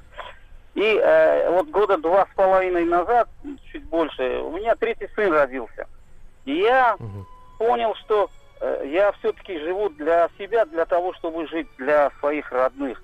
Э, следя э, за собой, за своим как бы э, положением в обществе, э, физическое состояние, положение свое э, в здоровье. И я понимаю, что это э, делаю для того, чтобы все-таки мои близкие, родные были, не нуждались кое в чем, в чем я могу им как бы предоставить. Все-таки я живу для себя, чтобы жить для своих родных, для э, Хорошо, спасибо, Понятно. Тигран, спасибо. А давайте Оксану. Сахалин на связи с нами. Оксан, Оксан, добрый Ай, вечер. доброе наверное. утро, любимые Здрасте, здрасте. мужчины, Да. Сергей. Только не ревнуйте, пожалуйста, потому что Алексея Алексеевича я э, была влюблена в его творчество ранее, чем узнала о Ну, ну, давай, давайте, мы, давайте мы все очень любили вовремя. пылесоса Алексея Алексеевича. Слушайте, подождите, Сергей, не надо, не надо, вот это не нужно. Вот эта меркантильность не нужна. Очень вовремя вы позвонили. Спасибо. Да. Оксана, Оксана, если честно, вот э, на наш вопрос, да, для чего, для ради кого вы живете? Для себя или для других? Вы? Ой, Сергей, ну это надо вам пригласить меня еще раз к себе на передачу, и мы поговорим м, об этом, потому что очень много хочется рассказать, поделиться. Но вот давайте последний такой вот случай в моей жизни, да, их очень много, да, и я и для своих мужей жила, и э, для животных, и для природы. Но вот сейчас я являюсь тренером-преподавателем а, э, у детей с ограниченными возможностями. И у меня есть воспитанники, которых нет родителей. И вы понимаете, настолько я э, понимаю, что как, насколько я им нужна и что я даю даже э, родителям, у которых детки с ограниченными возможностями. А, в общем, вот понимаю, что я живу для людей, я живу для для для всего мира. Ну, у вас, а, Оксан, Оксан, вот смотрите, вы перечисляли животных, мужей, э, они как бы в одной категории, да. Да, Э, Я да, так да. понимаю, что рогатые козлики, да, понимаю, о чем идет речь. Нет, нет, нет, была ну, верна Оксан, я шучу. Так вот, скажите, Да, скажите, да. а у вас есть ощущение самопожертвования? Или это, или это для вас естественное положение? У вас нет такого э, чувства тяжести невосполнимой, да, которая вот на вас лежит из-за того, что вы А- ради них живете? Нет, Сереж, я просто обалдею от этого. Мне нравится так жить. Я считаю, что в этом я и нахожу себя. Я нахожу и э, я реализуюсь как э, человек, как женщина, как мать, даже не имея своих детей, э, я реализовалась как женщина. Потому что вот эту любовь я отдаю и чувствую обратную любовь. Обратную любовь и от мужчин, и от животных, и от природы, и от детей. По голосу Да, же Оксана, чувствуется, Сергей Оксана, Валерьевич, ну Оксана, по голосу, за ваш, смотрите, за ну ваш оптимизм, наполнен. за ваш Ну, оптимизм, ну, низкий вам поклон, огромное спасибо. Спасибо. Значит, ребята, еще раз э, напомню, от чем оттолкнулись. Э, Александр и Юля вот взяли двоих детей, чтобы пожить уже не для себя, а для других. Вы живете для себя, единичка на номер плюс семь девять шесть семь сто три пять пять, двойка ради других.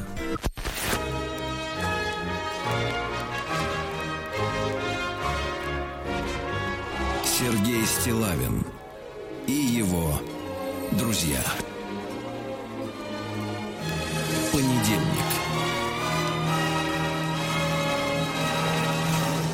Трудовой. Ну что ж, сегодня у нас важная тема, друзья мои, не для того, чтобы э, только лишь могли высказаться избранные. Я, конечно, иронизирую, но все не могут дозвониться физически, да, для эфира и заявить о своей позиции, но для того, чтобы каждый подумал, э, ответил себе честно на этот вопрос, э, живете ли вы для себя или для других. То есть сопоставил даже вот собственное ощущение и по факту, что есть, да, в жизни. Иногда бывает, что какая-то такая, значит, дымовая завеса перед глазами, иллюзии как бы пе- пере- перехлестывают реальность. Давайте послушаем Сашу из Москвы, он дозвонился, ему 46 лет. Александр, доброе утро. Вот ваша позиция и про себя, и про людей. Доброе утро. Да. Здрасте. Я хочу поддержать товарища Тиграна. Все мы живем для себя, потому что и женимся мы для себя, и в замуж выходим для себя, и детей. Я еще ни разу не видел человека, который бы завел ребенка ради общества. Все все делают для себя. Хорошо, хорошо, спасибо, Саша. Ну вот смотрите, доброе утро, э, Сергей, пишет Алексей, ему 35. Три года как э, кончились отношения с женщиной, а у нас двое детей. Есть новая любимая женщина, живу с женой и детьми, но не представляю, как дети будут без отца при живом отце. И жена, и любимая в курсе всей вот этой вот, понимаешь ли, ситуации, да, такая вот история. Давайте Александра из, из Санкт-Петербурга послушаем. Э, Саша, доброе утро. А, доброе утро. Да, пожалуйста. Здрасте. Здравствуйте. А, я, мне уже 68 лет, моей жене 60, и как бы, ну, можно какие-то выводы сделать из прожитой жизни. Мы всю жизнь жили для себя. Для себя мы имеем пятерых детей, э, уже 8 внуков. И я хочу сказать, что э, они дают нам столько радости, столько счастья, что ни с каким там баблом, ни с, ни с какими там должностями, званиями не сравнимо. А, и кроме того, моя жена работала в детском доме, и сейчас у нас постоянно, ну, дети уже взрослые, большие, они живут, живут не с нами, мы только в гости друг к другу ездим, а с нами постоянно живут эм, э, воспитанницы моей жены, она раньше в дет- детском доме работала, и, к сожалению, много э, среди девчонок, которые а, а, воспитывались в детском доме, матерей-одиночек. Вот сейчас с нами живет э, Ольга такая, у нее четверо детей. Слава богу, она не сделала аборта, вот родила, и они живут с нами. А, и такое э, счастье, вот они маленькие, особенно вот, э, пред- последний э, Федор, так, так, э, ну, э, бальзам на душу, когда он подходит, э, э, и картавя там, дедушка, бабушка там называет. э, э, то есть мы получаем от них больше, чем даем, я считаю. Все тут Да, всё да. вещи там или еда, это такая мелочь. Да. Саш, тем, Саш, дают. спасибо вам огромное, спасибо, спасибо вот за такое отношение к жизни. Я, я действительно хотел бы присоединиться, что когда, мне кажется, знаешь, Алексей Алексеевич, когда между людьми есть любовь, да, то ты и в отношениях даже с единственным человеком, там, с единственной женщиной, например, да, когда Да. ты любишь, ты же не воспринимаешь то, что ты для него делаешь, как какую-то жертву или какое-то одолжение, да, ты не, не, не как вложение во что-то, да, в какие-то перспективы или еще что-то. Ты просто любишь и хочешь, чтобы человеку, который рядом с тобой, было хорошо. Вот и все. Хорошо, конечно, Вся, да-да-да, вся да-да-да, механика-то да. в этом, да. Ну вот смотрите, пишут из Томска. Мне 30 лет. А, Эта девушка пишет, а она ответила, кстати, единичкой, живет для себя. На отдельное жилье пока не заработала, а замуж не торопилась, детей нет. Живу для себя и для родителей. Вот. В группе вашего радио познакомилась с мужчиной, решили воссоединиться спустя год, и вот меньше, чем через месяц лечу за 4000 километров к нему. А, Так что в скором времени буду жить и для него. Вот смотрите, какая история, да, в группе нашего радио. Ой, Или, себе, наконец, да. или вот, например, на Костик пишет, когда у нас женой Катей из Москвы родился первый сын, то мой друг Стас, потом он стал крестным папой нашего первенца, сказал такую фразу, ну все, Костян, теперь можешь забыть про себя, теперь ты живешь для сына. Я тогда возмутился, да ладно, также будем встречаться, тусить, распивать вискарик по большим праздникам, но Стас был прав, заботы о сыне выбили нас из, из э, жизни нашей тусовки. Потом родился второй сын, и это еще больше отдалило нас от друзей. Но сейчас я этому даже рад. Сыновьям 4 года и 8 лет, и мне заниматься с ними гораздо интереснее, чем наши пустые гулянки. Могу точно сказать, что живу для сыновей, радует их успехи и работаем вместе над неудачами. Это семья, это самое главное. Вот такая позиция, да? А давайте Максима из Москвы послушаем, ему 40. Максим, доброе утро. Да, ребят, доброе утро. Да, Пожалуйста. А, Я хотел бы вот отметить э, поступок это- этих, этой семьи, конечно, и то, что вы дважды уже поднимаете эту тему, потому что считаю, что это как э, лекарство. Если у нашего общества есть душа, то это как лекарство для души нашего общества. И э, удача спасти чужую жизнь, э, конечно, кратно увеличивает цену собственной. А, Если, э, если судьба дает э, вам возможность поступить великодушно, вопреки собственным интересам, ради знакомого или незнакомого для вас человека, э, воспользуйтесь им непременно, и без сомнений вы станете лучше. Вот э, такой пассаж я как бы написал э, в первую передачу, когда прослушал эту трогательную историю, и сейчас вот и как бы Спасибо. декларирую Максим, её. спасибо, Спасибо, большое. Давайте Спасибо, еще спасибо. Вячеслава успеем послушать. Слав, доброе утро. Доброе утро. Слав, ну вот, Добрейший. э, ну вот смотрите, многие вас благодарят, э, незнакомые люди, да, за вашу позицию. Слав, ну вот вы как се- честно себе ответите на вопрос? Вы для себя Конечно. живете? Или для- Конечно. Но у меня у нас, но у нас четкий водораздел в семье. Я живу, конечно, для себя, и вне сомнения, я один из немногих таких жестких эгоистов. А моя жена, конечно же, вот редкий человек, который живет, во-первых, не для себя.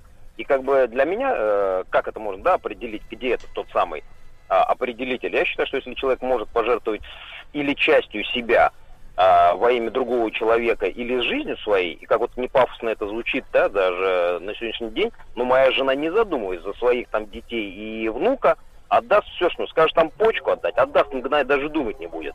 Потому что она, ну, это она другой человек.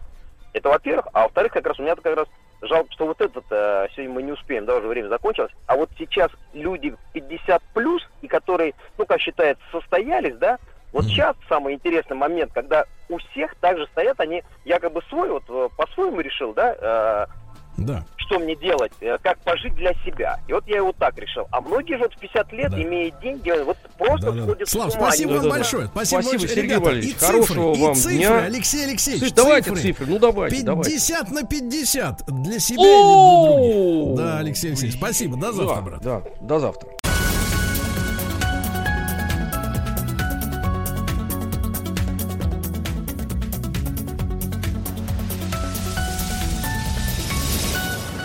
Как все началось. Друзья мои, ну что же, э, э, мы э, поздравляли сегодня и вчера, естественно, наших доблестных десантников с праздником, День ВДВ, и более того, 90 лет со дня создания воздушно-десантных войск, и много теплых слов об этом сказано, и, и сегодня мы хотим вот посмотреть на ВДВ сквозь историю и современность, да, как все начиналось, начиналось, так называется наш проект, и я рад рад приветствовать на прямой связи с нашей студией э, Валерия Николаевича Юрьева. Валерий Николаевич, доброе утро. Вот. Утром.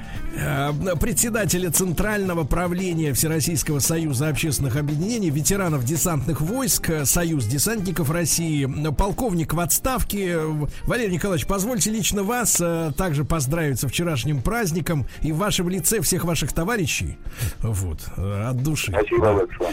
Вот, Валерий Николаевич, ну мы хотим и, конечно, сегодня и об истории поговорить, и о том, что у нас есть сегодня. Я вот э, в большей степени, наверное, для, ваших, для вашего сведения скажу, что у нас периодически наша такая команда вот утренняя, да, э, мы дружим с Министерством обороны, и несколько раз у нас э, были уже, раз, наверное, 6, а может быть 7 армейские проекты, когда, когда мы на, там, на неделю, на 10 дней оказывались в различных родах войск, Э, вот, э, были в Балтийске, вот, э, среди морских пехотинцев, были в Рязани в гостях у десантников, и с восхищением наблюдали за тем, как эти люди работают, я это называю именно работой, их службу, да, как они относятся к жизни, вот, что они могут, это вызывает большое уважение и восторг, вот, так что краем глаза удалось подсмотреть за тем, как так сказать, как ваши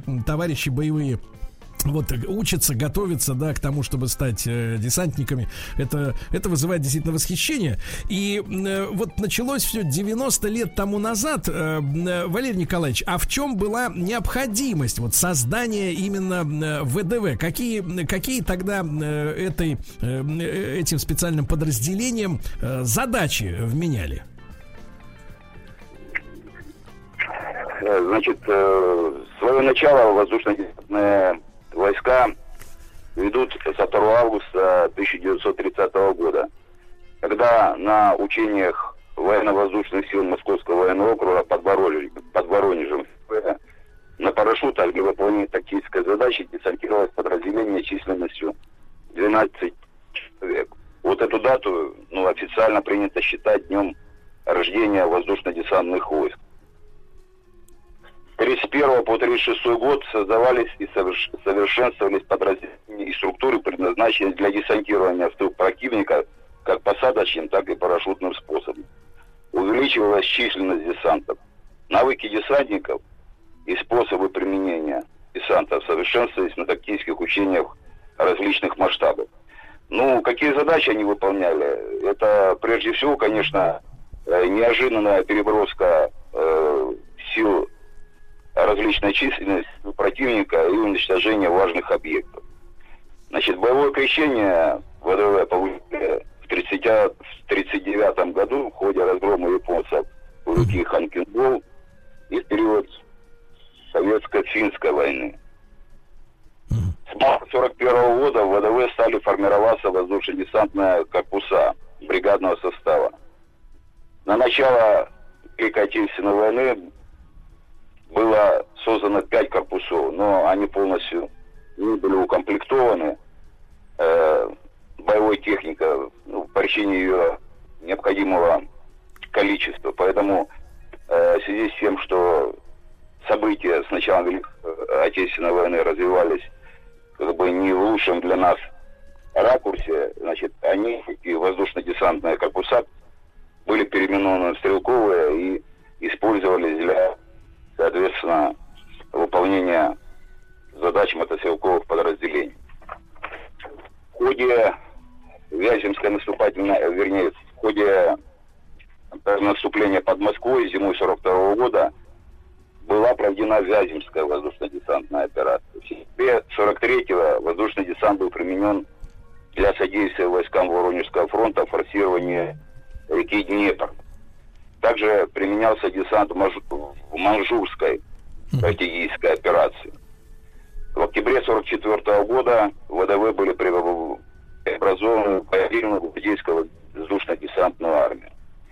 За период Великой Отечественной войны 296 десантников были удостоены звания Героев Советского Союза.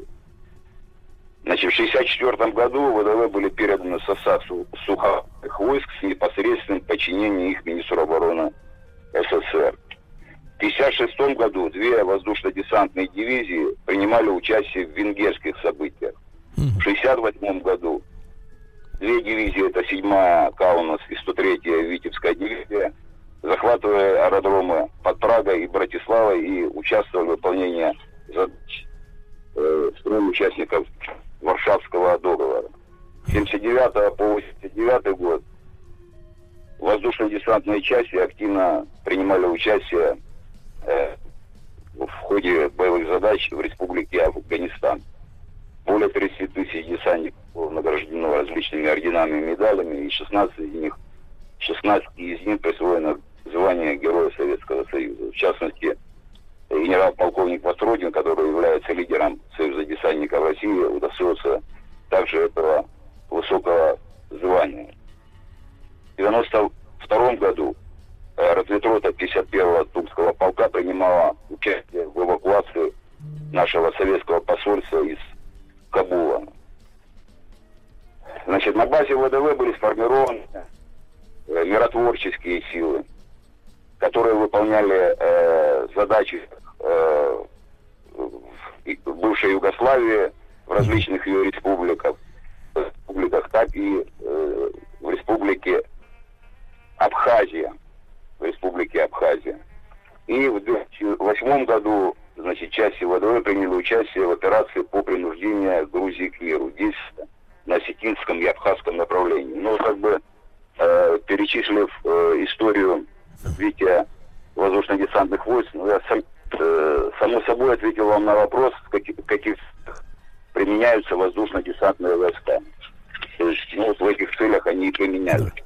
Да. А, Валерий Николаевич, да-да-да, за этот экскурс большое спасибо. От тебя пару слов добавлю про 68-й год. Действительно, Чехословакия, ну, нам не, долгое время, так сказать, э, вменяли чувство вины какой-то, да, за вот пражские события, что мы, так сказать, э, пражскую весну нарушили, что чехи так хотели свободы, а мы их, значит, так сказать, э, угнетали и так далее тому подобное. Но, на самом деле, вот Валерий Николаевич Юрьев, он же сказал о десантировании, да, на чешские чешские, чеш, чехословацкие аэродромы. А почему? Да потому что на самом деле к этому моменту натовские войска сухопутные уже перешли границу Чехословакии, э, вот, и, соответственно, готовился, готовилась высадка э, десанта, так сказать, натовских войск.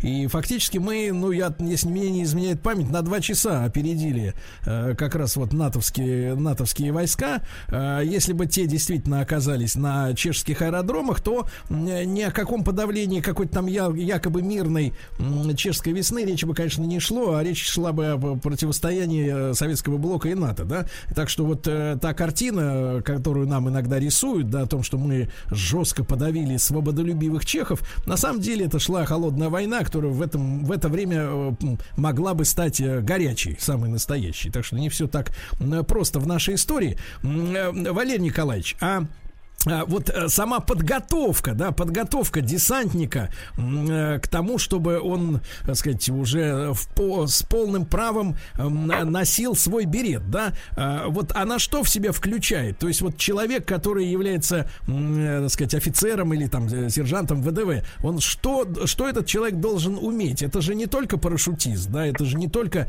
так сказать, человек, который умеет воевать на, на, на земле, да, но он и, я так понимаю, понимаю, э, талантливый должен быть организатор э, сопротивления в тылу противника, куда, собственно говоря, он и забрасывается, да? Э, вот, вот эти вот, вот комплекс подготовки, что в себя включает? Ну, первое, вы совершенно правы, что это не только парашютная самая подготовка. На мой взгляд, первое это моральная, психологическая подготовка. Способность человека идти на самопожертвование, способность э, человека э, сражаться в окружении с превосходящими силами противника и при этом соответственно, его моральный дух не должен дрогнуть. Это вот самое главное, потому что, допустим, ВДВ э, в соответствии ну, с требованиями Министерства обороны, ну, как бы люди идут в ВДВ такие же, как идут и сухопутные войска. Это одна категория. Вот. Но э, в ВДВ, особенно когда два года служили, в коллективах, ну, присутствует такой маргеловский, как мы называем, дух, который, э, как говорят, лучше смерть, чем э, позорный плен или позорное невыполнение задачи. Но это первое. Второе, некоторые вот видят э, десантников там, будем говорить, серьезных рукопашников. Без сомнения, приемы рукопашного боя преподаются, да, и они преподаются именно в таком объеме, чтобы в ходе выполнения задачи, э, ну, как бы, не очки набирать, хоть рукопашной схватки, а именно убивать своего противника. Но на данный момент имеется у нас много других способов, кроме рукопашной схватки, уничтожить противника. Это и бесшумное оружие, и стреляющие ножи. Вот. Ну и помимо, соответственно, уже сказано мной, это и умение, знание тактики действий, умение ориентироваться на местности в любое время дня и ночи, суток и так далее, умение выживать в трудных условиях, потому что часто как бы ну, тем же продовольствием, тем же теплым обмунированием. Э, можно своевременно это не получить. Вот. Соответственно, те, кто относятся к технике, это имеется в виду наводчики, операторы, командиры, механики, водители, они все должны знать свою технику. Ну и много очень навыков, которые десантники в себя как бы должны впитать и ну, максимально качественно их выполнять, свои задачи. Вот. Угу. Валерий так Николаевич, ну я вот, когда мы были действительно вот под Рязанью, да, гостили у э, ВДВ, э, меня поразило, что э, вот первокурсники, да, ребята, которые приходили э, в десантное училище Рязанское, они, значит, жили в комфортабельных э, палатках, э, где были кровати нормальные, все хорошо, а уже, ну, с точки зрения гражданского, я имею в виду человека, все ну, хорошо, да, да. а уже там к последним курсам люди просто вот уходили, так сказать, рыли, сами себе строили землянки, то есть они жили вот в таких сооружениях, которые построили себе своими руками, да, или там это в окопе, или еще где-то, так сказать, могу ошибиться с правильным названием, но в итоге они уже полностью э, научались э, жить без э, вот этих бытовых, грубо говоря, цивилизационных каких-то, да, удобств, да, которые человека на самом-то деле в большей степени расслабляют, чем ему помогают. А тем более, так сказать, в военных условиях, где сегодня ты здесь, а завтра за 300 километров, где, извините, теплого туалета-то может и не быть под боком, правильно? Да, вот. И, да. и это, конечно, да, это вызывает э, восхищение, опять же, потому что я так понимаю, что помимо, помимо, опять же, вот искусства десантирования, да, ведения боя, есть еще и э, навыки ну, самого настоящего там разведчика, если говорить какими-то общими словами, то, наверное, диверсанта, да, и организатора, я так понимаю, в том числе и партизанского движения, возможного на, так сказать, э, э, территории. То есть это не просто воин-единоличник, да, который может остаться один и вот до последнего патрона, до последнего ножа будет э, сопротивляться. Но он еще и может создать благодаря организационным, да, талантам и образованию организационному какому-то, да, э, может создать боевую группу, из, в том числе и из, так сказать, из людей, которых обнаружит, да, я так понимаю, что искусство вербовки, оно тоже входит в, э, так сказать, в, в, в курс обучения. То есть это самый настоящий организатор сопротивления в, в тылу врага, правильно я понимаю? Да, без сомнения, без сомнения. Я просто, конечно, здесь не перечислил все, потому что долго придется перечислять. Даже вот у нас история показывает, когда было, я вот приводил пример, операция, э, ну, она не совсем как бы получилась э, продуктивная, потому что, ну, прежде всего, э, не доставала э, авиации, не доставало десантирования, без парашюта с малой высоты даже десантировали в снег десантника, и в результате чего э, летчиков, и произошло ну, большой разброс десанта, и практически организованно они, как планировалось, вступить в бой не смогли. И они разделились уже на мелкие группы, группы по того, как они э, собирались э, на площадках приземления, и уже действовали, как вы правильно сказали, в качестве, ну, в большей степени, наверное, как партизанских отрядов.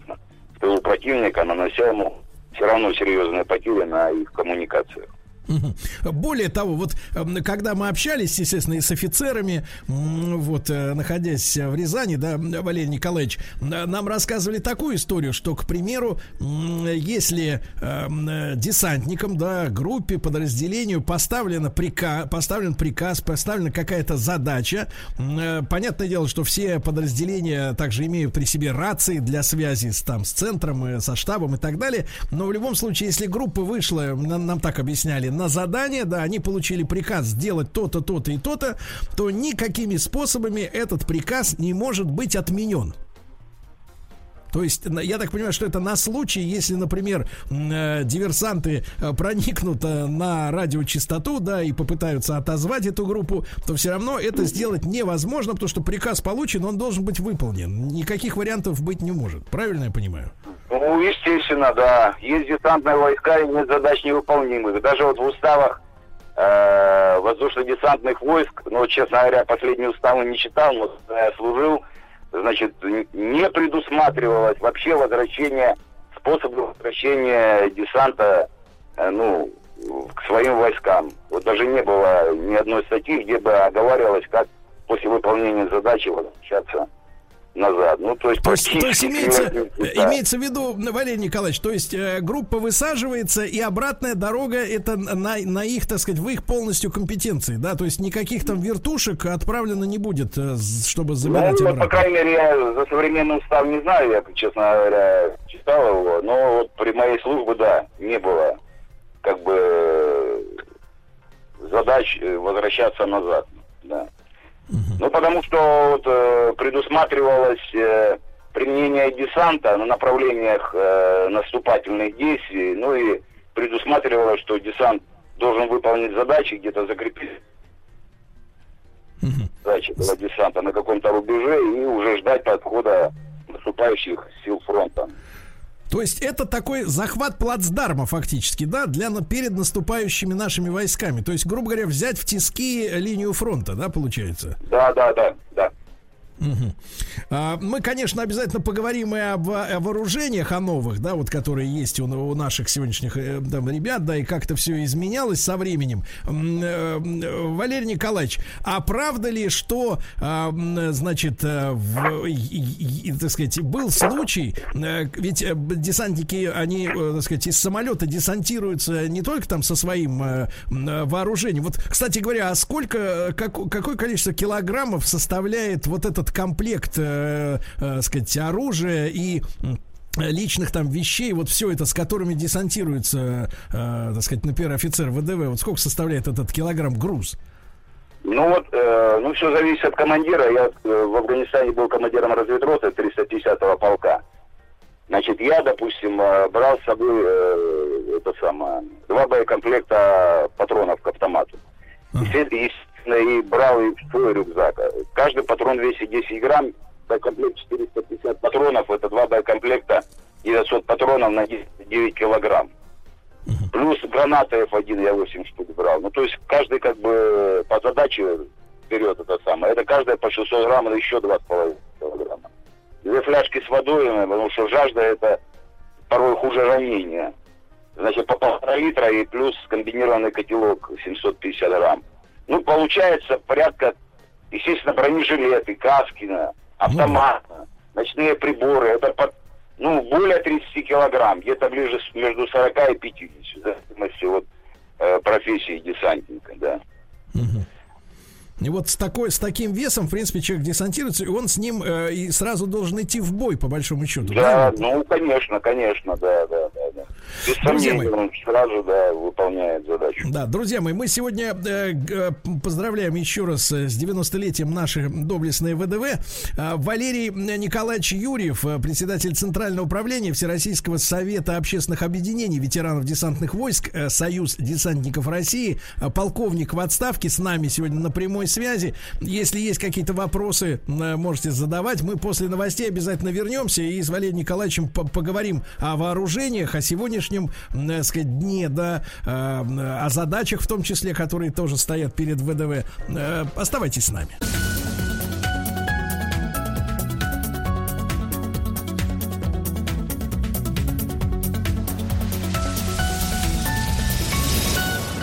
Как все началось.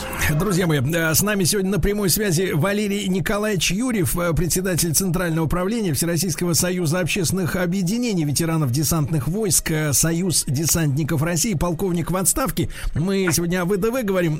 Валерий Николаевич, ну, может быть, такое некое такое эмоциональное отступление позволю себе. Вчера, когда, ну, обратился со скромным поздравлением с этим праздником, там в соцсетях, естественно, да, вспоминая, опять же, вот дни, проведенные под Рязанью. А, я помню, с каким, с какой любовью э, и с уважением люди э, вот в форме относятся к памятнику Василию Филипповичу Маргелову, который установлен, да, вот э, в этой части знаменитом училище, так сказать, десантном, да. И, и даже вот вчера, когда люди откликались своими комментариями на мои поздравления, они так с, с, с уважением, с теплотой такую, так расшифровывали аббревиатуру ВДВ, да, Э, как войска дяди Васи.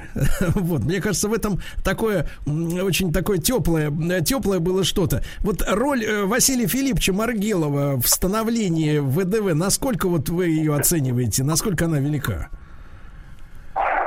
Ну, будем так говорить, что было много командующих воздушно-десантными войсками, и были они не менее заслуженные э, наш батя Маргелов Василий Филиппович, Э, но тем не менее решающую роль современных воздушно-десантных войск, конечно, сыграл э, генерал армии Маргел.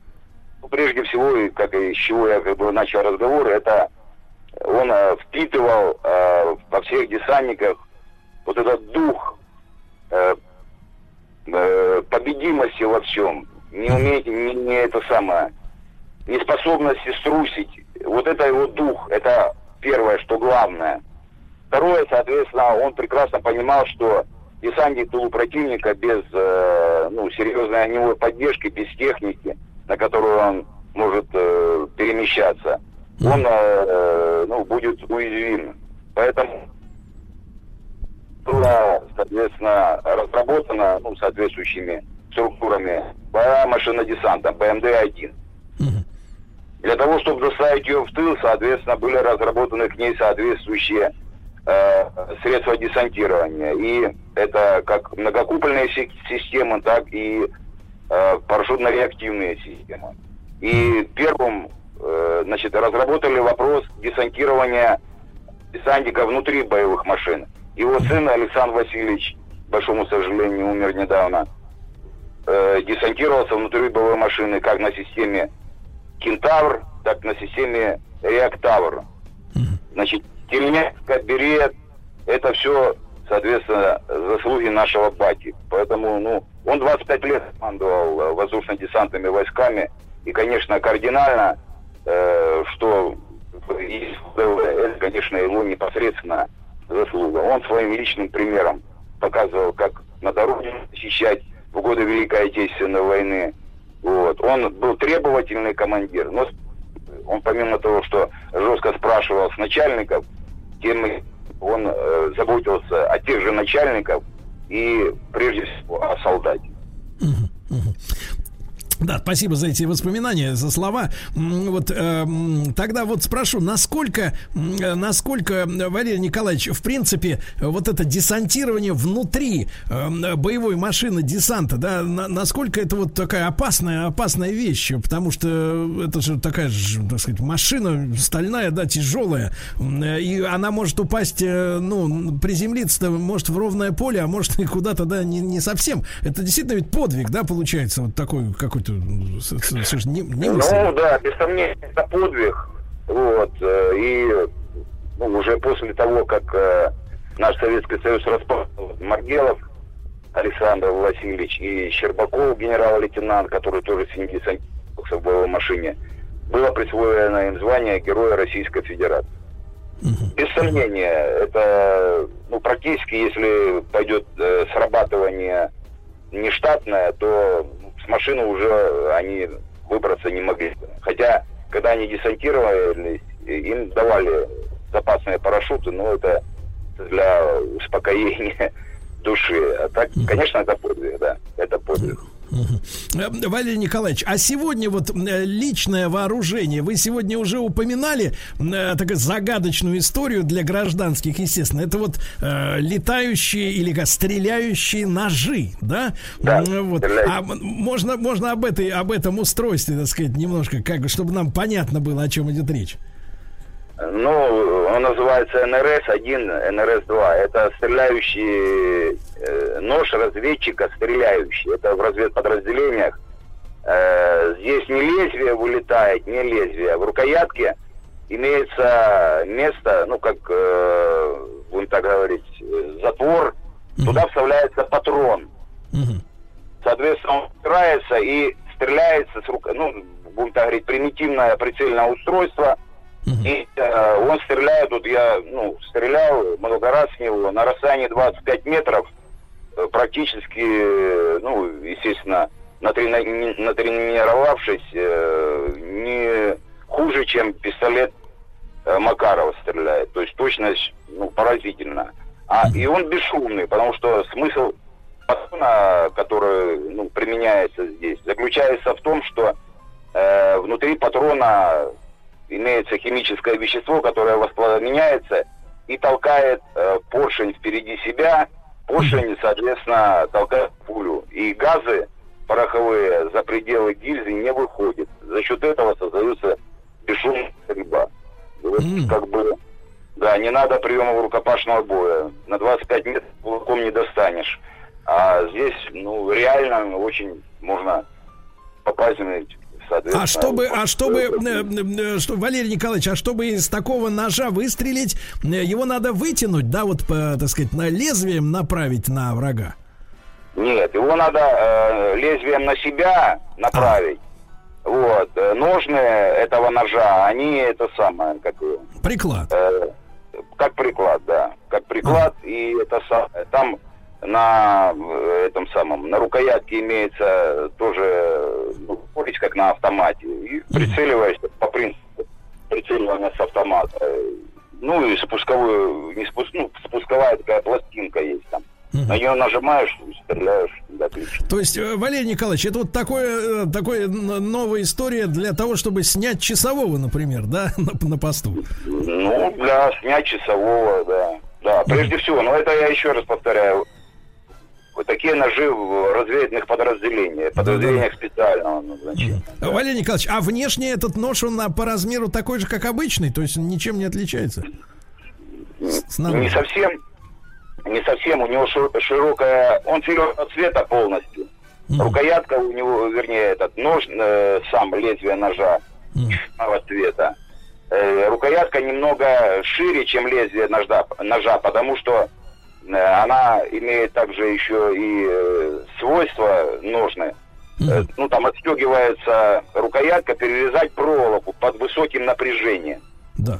Вот, то есть, если преодолевают, допустим, особенно склады, склады без боеприпасов, с ядерным оружием и так далее, они окружены сеткой, которая в угрожаемый период напряжение до 6 тысяч вольт. Вот этот нож, он как бы позволяет э, без э, поражения разведчика, который будет перерезать эту сетку, э, соответственно, выполнять задачи, да. Ну, нож, он пошире получается. Валерий Николаевич, ну захватывающая история. А вот э, а сколько времени нужно, чтобы перезарядить такой нож? Ну, чтобы второй патрон туда ставить. Э, Ну, это самое. Затвор раз- затвор повернуть вдоль своей оси, вытащить э, зарядное устройство, выкинуть, ну, секунд, я думаю, 6. Ну, понятно. Да, Валерий Николаевич, а другие вот виды огнестрельного оружия, они специально готовятся именно для десантных наших э, войск? То есть те же модификации автоматов, пулеметов, э, в них есть какая-то специфика своя? Ну, вот для парашютно-десантных подразделений, там, подразделения обеспечения, ну, применяется наш э, а- автомат АК-74. Сейчас пошло на вооружение АК-12 автомат. Вот, уже некоторые полки на него, э, ну, перешли на вооружение этого автомата. А спец э, вооружение, еще раз повторяю, в разведных подразделениях и подразделениях значения. В частности, э, автомат э, бесшумный, любой вал, вот, снайперская винтовка «Винторез», пистолеты э, бесшумной стрельбы ПСС, вот, Б. Это вооружается разведные подразделения специального назначения. Парашютно-десантные такого вооружения нет. Валерий Николаевич, и вот а как вы, э, как вы считаете, вот самое сложное в работе командира э, в войсках ВДВ, если э, получается ведь каждый боец, он изначально готовится, чтобы быть в случае необходимости самостоятельной боевой единицей, а вот и координация всех подчиненных, вот в чем сложности здесь для командира? Ну, во-первых, командир должен быть примером для солдата. Если солдат, ну, или там сержант, или более младший офицер верит своего командира, а эта вера порождается только тогда, когда командир действует не по принципу «делай, что я сказал», а по принципу «делай, как я», является примером поведения, примером в, э, ну, в освоении профессии, стрельбе, физической подготовке – даже вот я в Афганистане э, был, э, понимаете, вот даже ориентирование, если вдруг офицер, командир немножко ошибется на и солдату по горам вот с такой экипировкой придется лишний километр пройти, уже командира будет вера подорвана. Поэтому личный пример. Только таким образом можно управлять, потому что в итоге ребята-то они самодостаточные, как бы со своими э, претензиями, да, и если ты для них авторитетом не будешь, то сложно ими будет управлять. Да-да-да, я понимаю. А, э, Валерий Николаевич Юрьев сегодня с нами на связи, председатель Центрального управления Всероссийского союза общественных объединений ветеранов десантных войск, Союз десантников России, а, полковник э, в отставке. И вот такой вопрос, э, Валерий Николаевич, а дальнейшее вот развитие, да, ВДВ, в каком направлении идет? Что, что еще вот эти войска осваивают? Какие-то, может быть, навыки или новые задачи по сравнению с прежними прежними временами? Ну, в связи, в связи с тем, что э, сейчас э, э, усилена система противовоздушной обороны, как э, наша, так и противника, отсутствие достаточного количества авиации для десантирования в тыл, значит, э, ВДВ в большей степени перенацеливается на десантно-штурмовые действия. Значит, так, э, в 2018 году на учениях «Центр» э, значит, было показано действие 31-го отдельно воздушно-десантной бригады, дислоцирующей в Ульяновске, по ее применению в ходе боевых действий. То есть сейчас для десантирования в большей степени используются вертолеты, в которых десантирование осуществляется посадочным способом, если позволяет местность, по э, веревке, это вот как, э, ну, ну эти, да. горнолы, да, в горах ползают, и по канатам. Вот по канатам особенно эффективно, ну, где-то 20 человек, по канатам 4 каната сбрасывали, и, соответственно, в течение 6 секунд вертолет был пустой. 6 секунд? Это, да, но они сразу одновременно 4, да, это один за одним, да. 6 секунд. Друзья мои, друзья мои, итак, сегодня мы еще раз, друзья мои, поздравляем, естественно, э, воздушно-десантные войска с праздником, 90-летний э, юбилей, всех, кто сейчас служит и всех, кто служил прежде.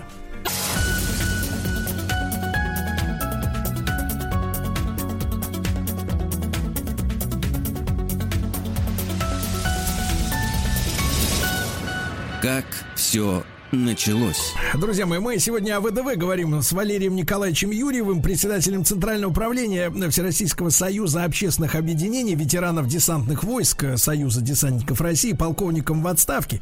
А, Валерий Николаевич, вы уже сегодня упоминали о том, что у десантника, да, самое главное это воля, да, это не то, чтобы бесстрашие, не бояться или не уважать противника невозможно, это действительно это не нужно. Но собрать вот именно в кулак волю, да, и не давать, э, не давать ходу каким-то, может быть, даже и здравым таким страхом, тем более, чтобы это перешло, что невозможно, наверное, абсолютно представить, э, когда мы говорим ВДВ в какую-то истерику или в панику, это естественно. Но а как, как это достигается? Вот сегодня, мне кажется, это многим, э, многим людям, и взрослым, и молодым, это нужно, да, чтобы действительно совладать со своими нервами, чтобы не позволить, да, не позволить каким-то страхам, паническим настроениям а, овладеть э, рассудком человека, да, чтобы он не сдался, прежде, прежде чем на самом-то деле не наступит самый-самый э, главный бой. Вот это укрепление психики, как вы считаете, вот в чем залог вот для того, чтобы человек был э, смелым и, и не паниковал? Ну, первое, мы вот Союз десантников России, мы пытаемся занимаясь военно-патриотическими клубами десантной направленности, еще, будем так говорить, с пеленок, с ранних э, детских и юношеских, э, юношеского возраста, э, готовить ребят службе ВДВ. То есть э, практически проходим ну, во многом э, ту же программу, которая им предстоит э, осваивать, придя в войска. Вот. И многие ребята, уже придя в войска, они полностью как бы готовы как морально, так и практически для выполнения своих задач на составе десанта. Потому что тем более сейчас э, ну, год служит, поэтому, конечно, проблематично за год э, человека молодого чему-либо научить. Это первое. И второе, конечно, воспитание идет через коллектив. Коллектив. То есть атмосфера, э, это самое в коллективе, личный пример командиров. Вот. Соответственно, вот эта маргеловская наука, э, сбили с ног, сражайся на коленях. Вот. Не можешь, э, сидя, лежа наступай. То есть и много, никто кроме нас. То есть выполнение задачи это э, невыполнение задачи это хуже смерти, будем так говорить. Поэтому, ну вот эти законы, как законы э, различных, будем так говорить, э, воинов разных стран, они вот насаждаются как бы и вот через клубы наши патриотические, будем так говорить, с молоком матери, и они совершенствуются уже в войсках. Да. Поэтому через коллектив. То есть, э, если ты что-то не выполнил, то вернуться в коллектив для тебя будет позорно. Тебя не будут уважать. Э, вот. Ну, как бы презирать, не скажу, что презирать, конечно, но, по крайней мере, э, будут проблемы коллектива, mm. да, взаимоотношения, да. Валерий Николаевич, а такой вот житейский вопрос. А вот когда э, офицер, сержант или рядовой вот десантных войск, он идет испол... выполнять приказ, да? Вот да. им что движет в сердце, там, в душе? То есть зачем он это делает? Вот как он себе на этот вопрос отвечает? Зачем он рискует жизнью? Ну вот э, я считаю правильно, что введен сейчас в вооруженных силах институт политработников, которые были раньше, которые, соответственно, э, ну, в ходе вот этих воспитательной политической работы люд, людям, соответственно, э, внушают, доказывая, что служба или выполнение задачи это прежде всего защита своего дома, ну, своей страны, а через это и, соответственно, своей семьи, своих детей, своих родителей и так далее. И то, что наши враги, которые за рубежом, они, соответственно, ну, реально хотят уничтожения нашего государства, уничтожения его народа. Поэтому я думаю, вот это движет. Ну и опять же, еще раз говорю, что движет их э, вся эта наука побеждать. То есть не... Еще раз повторяю, лучше умереть, чем с позором вернуться в свое подразделение. Это я был как бы, хотя контрактники, они в принципе э, приемлемы, да, для, потому что сложная техника сейчас идет в войска, и одногодок он ее не освоит, эту технику. Uh-huh. Вот. Но контрактники, они уже более взрослые люди, они как бы могут подумать, а стоит ли мне умирать или не стоит, да. Вот. А вот солдаты-срочники, они, как, как говорят у нас, безбашенные, да. Вот они мне кажется, в моральном плане они более э, устойчивые, да, при выполнении задачи. Но у человека, который вот э, десантируется, у него нет э, в голове сомнений, правильно я понимаю? Ну, сомнений нет, да. И в парашюте нет сомнений, да, что он откроет. Вот. И в своих командирах, в своих подразделениях. Да, сомнений нет, конечно, нет. Ну, Вот это, наверное, самое главное, да, когда есть э, живой пример, который действительно, как вы сказали, не просто э, приказывает, но и показывает, что так сделать действительно можно, и, и это в человеческих силах. М, Я благодарю, Валерий, Валерий Николаевич, спасибо вам большое за нашу сегодняшнюю беседу. Вот время пролетело незаметно, целый час. Валерий Николаевич Юрьев, э, председатель Центрального управления Всероссийского союза общественных объединений ветеранов десантных войск Союза десантников России, э, полковник в отставке. Валерий Николаевич, еще раз вас сердечно с праздником со вчерашним поздравляем мы, вся наша редакция. Спасибо большое. Да, и Спасибо. ваших товарищей э, э, боевых, и тех, кто сейчас в строю, кто сейчас в отставке, всех с праздником, ребята. Спасибо вам.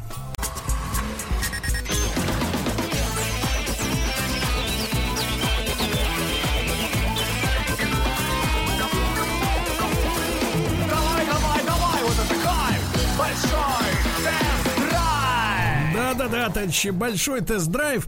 И сегодня в нашу студию заходит далекий гость Рустам Иванович. Здравствуйте, Рустам Иванович. Доброе утро, Сергей Валерьевич. Доброе утро, уважаемые радиослушатели. Да, вас с прошедшим праздником. э, Поздравляем. С каким, Сергей Валерьевич? У нас два, как минимум. Во-первых, день рождения радиостанции «Маяк». Я вас тоже сердечно поздравляю с этим праздником и наших слушателей. А 56-й во-вторых, год. э, 90 лет ВДВ тоже, да, как бы. Ну, тем более, что мы-то с вами имеем непосредственное отношение к воздушно-десантным войскам.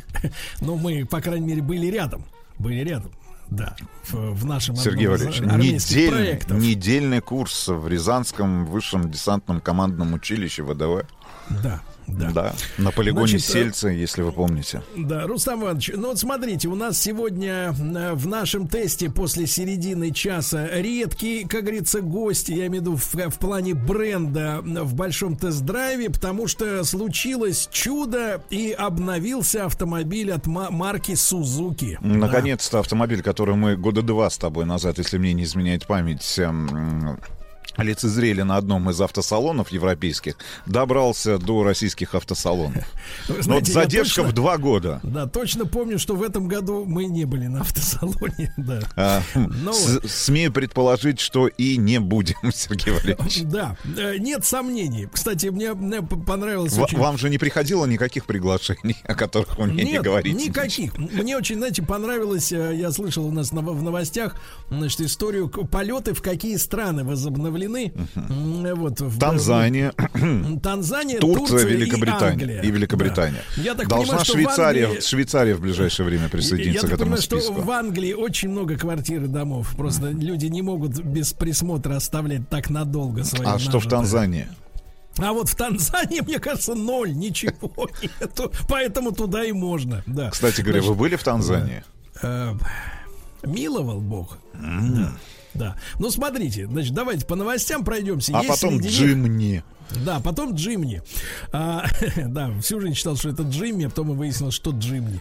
А, так вот, друзья мои, э, ГИБДД э, начала выдавать водительские удостоверения нового образца. Это Нет, какие, не Сергей Валерьевич? не надо париться, это не, не другого размера. Теперь вместе с надписью «Водительское удостоверение» и «Permis de conduire» э, вот, э, написано «Driving License». Э, Ну, для тех иностранных инспекторов, которые не умеют читать по-русски и по-французски. Вот, не знаю, станет ли э, такие водительские удостоверения теперь э, гарантией, что их будут принимать в англоговорящих странах и в других. Дело в том, что есть несколько конвенций, вы знаете, да, по дорожному движению. А Мы, я так понимаю, подписали конвенцию Венскую, в 1968 году, но до сих пор э, мы с вами вот сталкиваемся, что в частности японские и британские производители требуют получения для участия в тестах дополнительных э, водительских удостоверений так называемого международного образца. Ну, то есть такая книжка целая, да, где по-английски что-то там написано. Может быть, наконец-то эта унизительная процедура закончилась для с появлением надписи driving license. Да. Ну, назван топ-10 дизельных автомобилей в первой половине 2020 года. На первом месте надо поздравить э, Volkswagen Tiguan. Действительно очень адекватный мотор э, трехлитровый. На, на втором месте Land Cruiser Prado с дизельным мотором, э, который, правда, не может похвастаться такой экономичностью, как э, дизель у Тигуана. На третьем месте X5 BMW, затем Hyundai Santa Fe и э, пятерку замыкает неожиданный автомобиль Renault Duster. Э, да, он тоже с дизельным мотором, да. Составлен рейтинг автомобилей с самыми удобными салонами. Ну, то есть, где проекционные дюс- дисплеи, э, кнопки на своих местах, э, есть, э, так сказать, USB-порты, да, удобные. Они такие, как сейчас все начали ставить Volkswagen Group, например, массово стали ставить эти USB-C ну, следующего поколения, и ты такой садишься за руль и, и- и понимаешь, что ты отстал от жизни, потому что у тебя обычный USB. Ну, значит, на первом месте Audi Обновляйтесь Q- быстрее, Сергей Валерьевич. да, ну куда быстрее-то? Куда еще то не, не, не, не пере... Это самое, не проволочь. Еще те провода, да, не перетерлись. Да, да, да. Значит, смотрите, Не протерлись. Audi, Audi Q7 на первом месте. Ну, вот недавно он был у нас на тесте. Видео на канале С большим сожалением, конечно, расставался я с этим автомобилем. Да, да, я понимаю. Один из немногих, кстати говоря, автомобилей, который вызывает желание. Это, э, кстати говоря, тоже а, хорошая характеристика. То самое давно угасшее. Да, да, залезть в Яндекс и просто посмотреть э, собственными глазами на стоимость того экземпляра, который оказался на нашем тесте с вами, Так Сергей вот, Валерьевич. дальше, да, давайте. То На первом месте Audi Q7, я всю десятку читать не буду, но смотрите, Audi Q7, на втором BMW X7, э, удобная машина с точ- точки зрения салона. Chevrolet Trailblazer на третьем месте Ford Escape. На четвертом и замыкает пятерку Hyundai Sonata новая.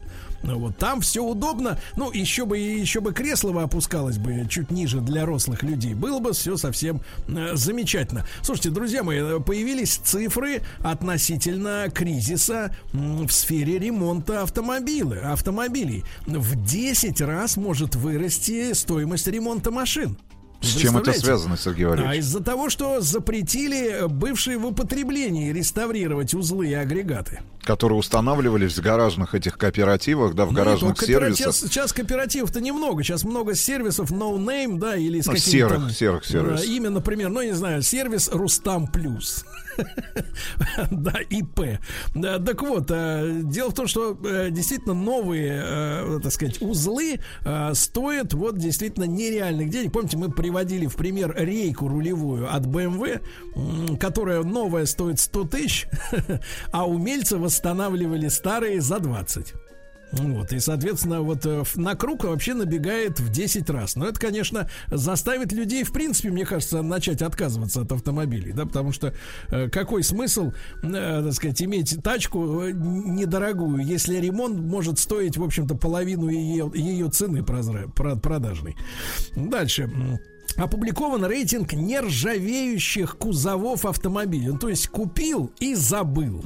Про ржавчину. Да, на первом месте Porsche Cayenne первого поколения. Не гниет. Нет, такая толстая краска, что ты ее даже пескоструй не берет, представляешь?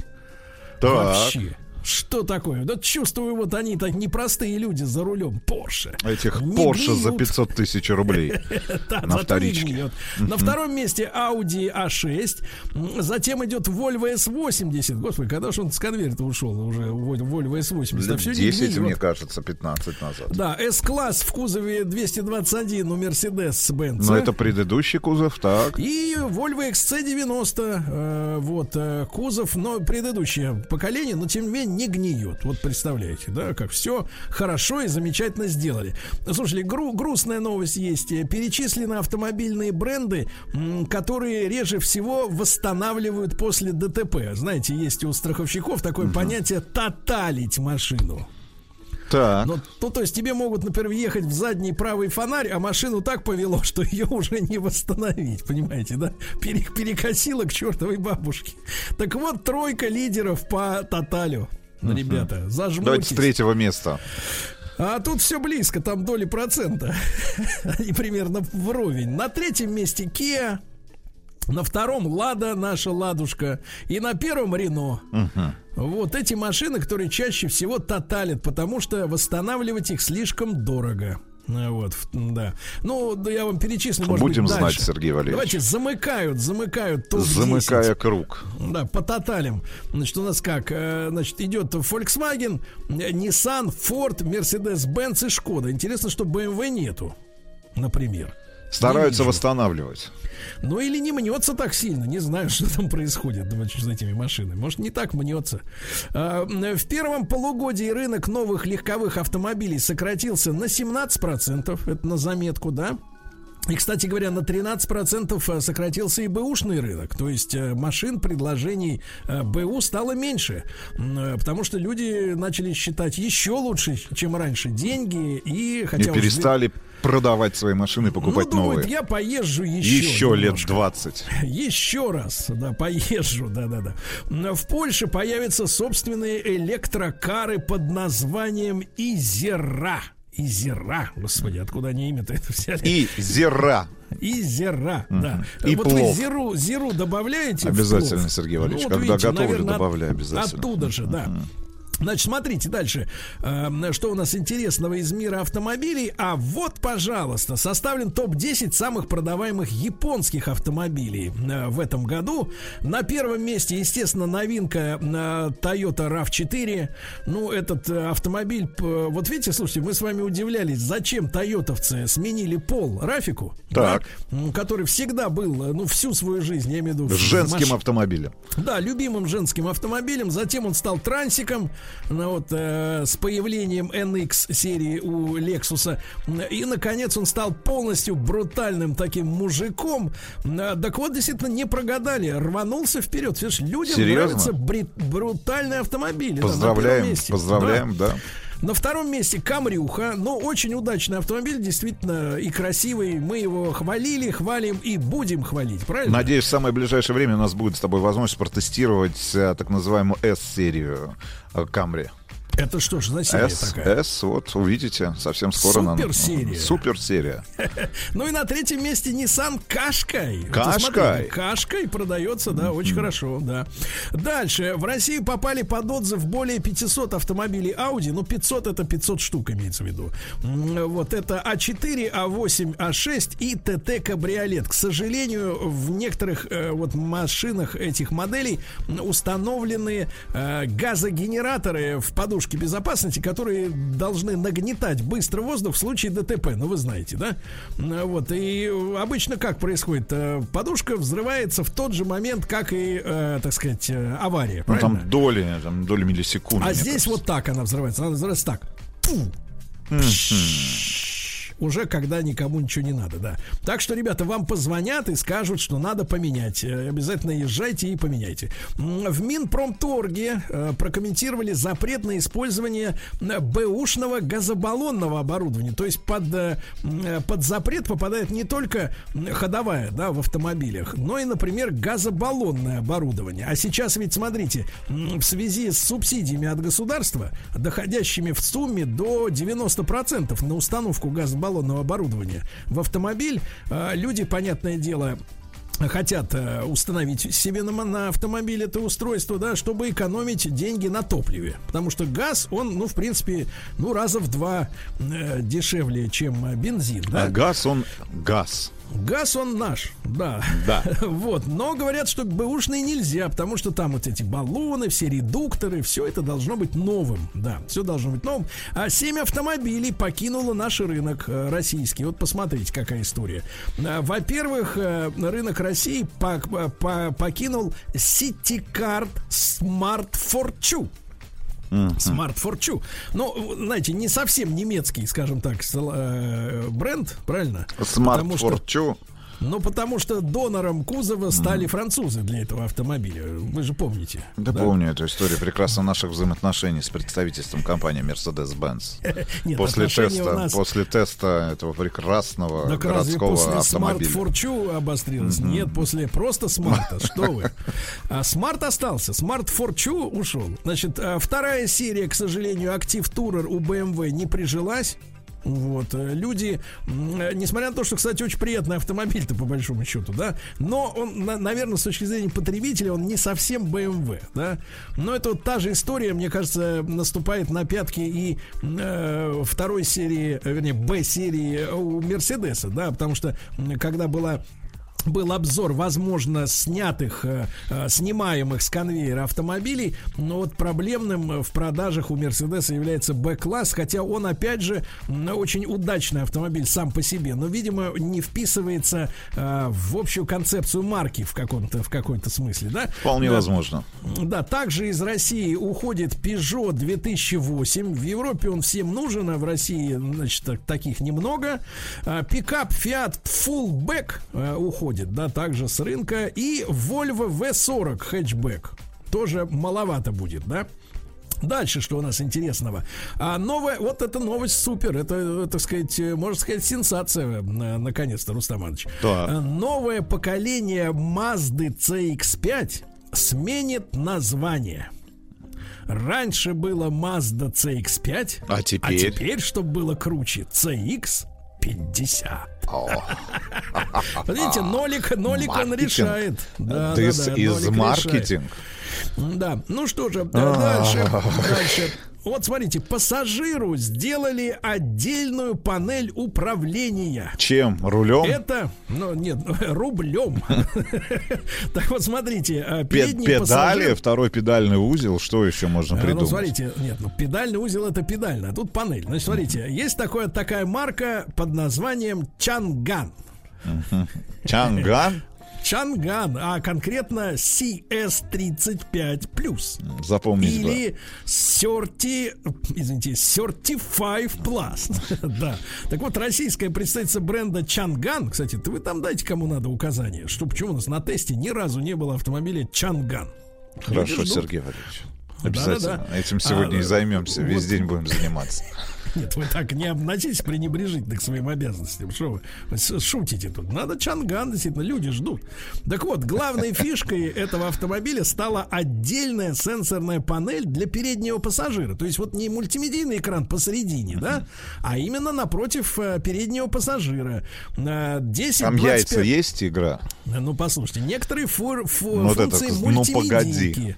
Некоторые функции, да. Кстати, почему едешь- не интегрирована эта игра в мультимедийные системы, например, Волжского автомобильного завода? А? Вот с этим звуком прекрасным, помните его? Потому что у людей есть свои. Стоишь в пробке, стоишь в пробке и рубишься в яйца. Ну, неплохо. Однако вы, я смотрю, не очень относитесь к... так Почему? сказать, э, Нет, к- почему? Почему? Я считаю, что наша игра, наша разработка, наши герои, наши персонажи, ну почему бы не использовать вот эту коллаборацию? Представляешь, специальная серия ВАЗ-21, а нет, ВАЗ X-Ray, например, Лада X-Ray, ну погоди. Би-2 же есть, да? Ну, Да, да, такая да. комплектация. Да, специальная. Hyundai Ну. Creta, а здесь, ну погоди, пожалуйста. Ну, хорошо, отлично. А какая там еще игра была вот на этих приставках? Карты. Карты? Пассианс, разложи, э, как это называется, Тетрис вот еще был, Тетрис. Потом, попозже. Так вот, смотрите, в России готовят изменения в порядок медосмотра водителей. К концу текущего года уже подготовят. Значит, смотрите, какая история. А, Значит, э, автомобилисту для получения медицинской справки необходимо будет сдать анализы на употребление алкоголя, если врач-нарколог обнаружит симптомы. А ну-ка вы нам, как врач, скажите, какие симптомы, что человек употребляет? А Что употребляет? Какой врач-то говорите? давайте, давайте начнем с этого. Давайте Ну, мы... алкоголь. А, нарколог, вот нарколог. Ну нет, ну нет уже врача-алколога, правильно? Он Вот, кстати, зря. зря, согласен с вами, Нам, мне Сергей. кажется, нужен Консультация врача-алколога. Нет, нет, вот, вот, не, нужен. Конечно, пусть он спокойно сидит в кабинете без работы. Но, соответственно, но в принципе, конечно, да. Как вот нарколог и проверяет алкоголь. Непонятная история, да. Дальше. В Беларуси планируется производство моторов для джили. Ну, Вот, я был на заводе Джили некоторое время назад именно в Беларуси, под Минском. Ну, очень цивилизованное предприятие, действительно хорошее. Дальше. Э, Спрос на электромобили с пробегом вырос в России почти в полтора раза. Не, не в полтора, а даже в два с половиной. В два с половиной раза. То есть вот можно купить, ну, к примеру, что можно купить? Nissan Leaf.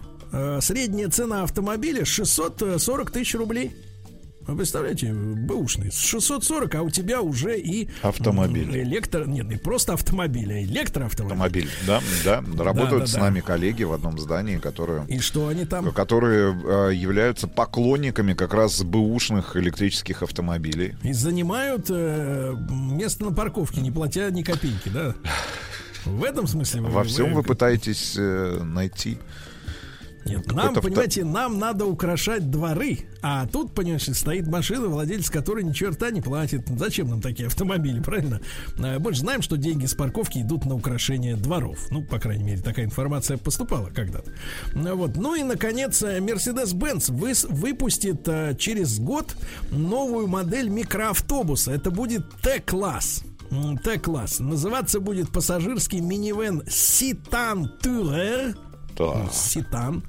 Ну, Вот э, семьи с детьми э, и те, кто активно проводит время.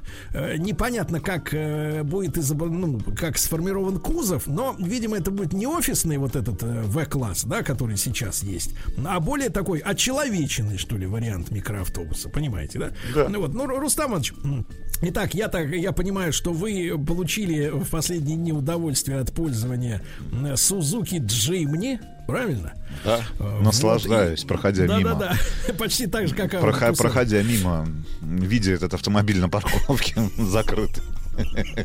Выглядит, выглядит классно. Выглядит прекрасно, да, Да. я смотрю, да. Ну, После новостей, середины часа конечно. новостей спорта вернемся обязательно.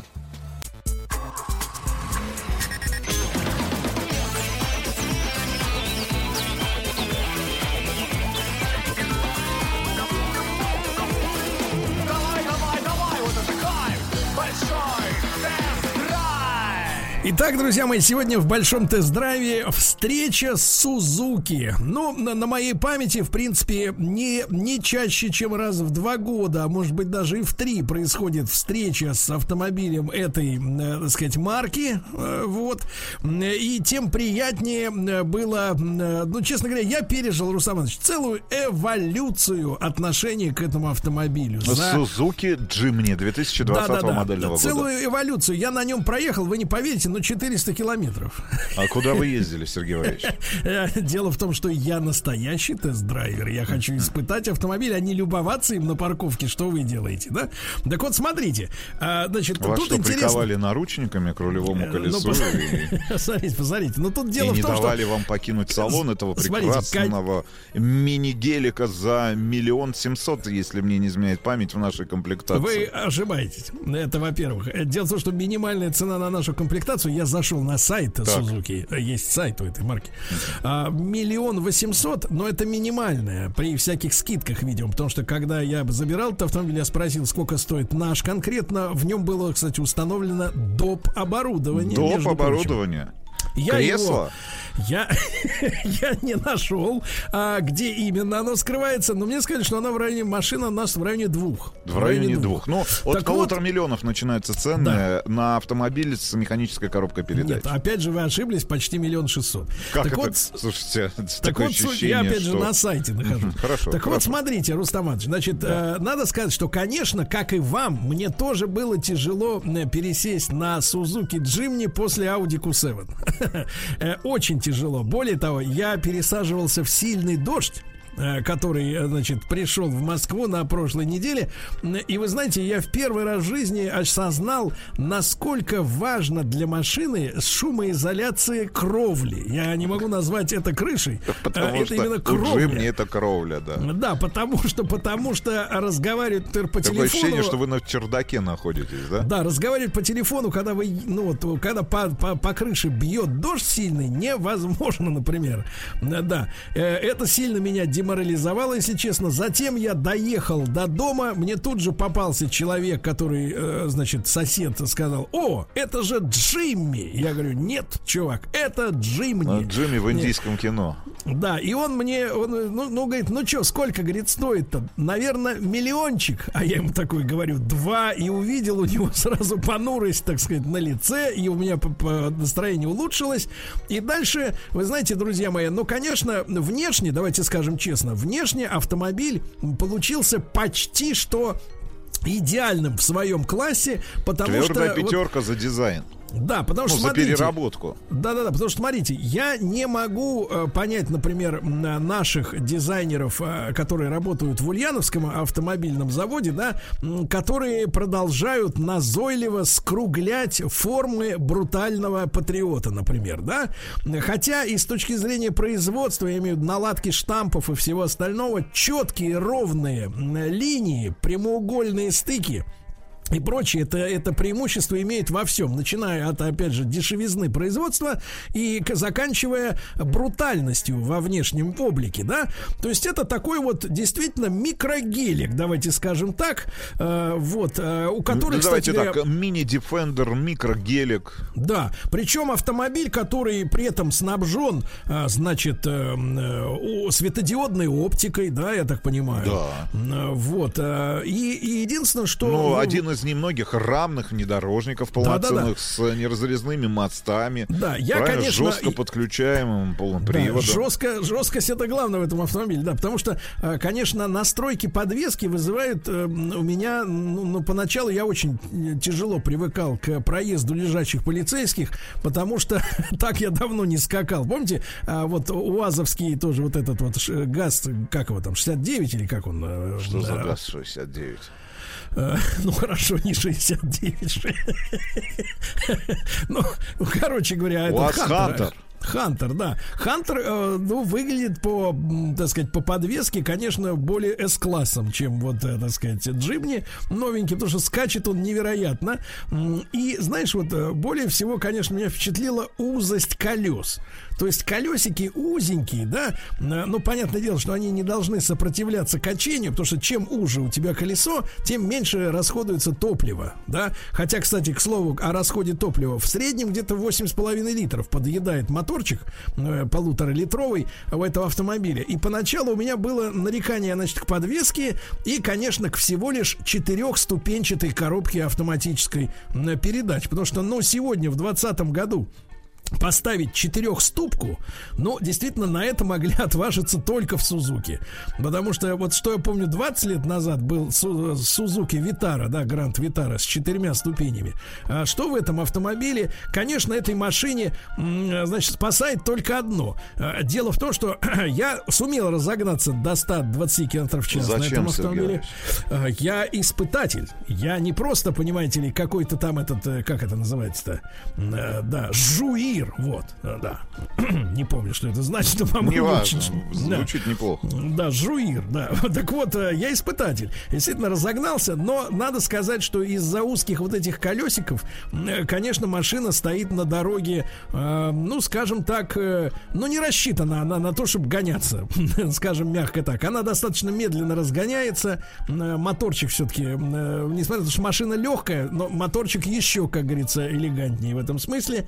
Ну вот. И вот, знаешь, у меня больше всего вопросов возникло к тому, как эта машина будет себя вести на самом деле зимой.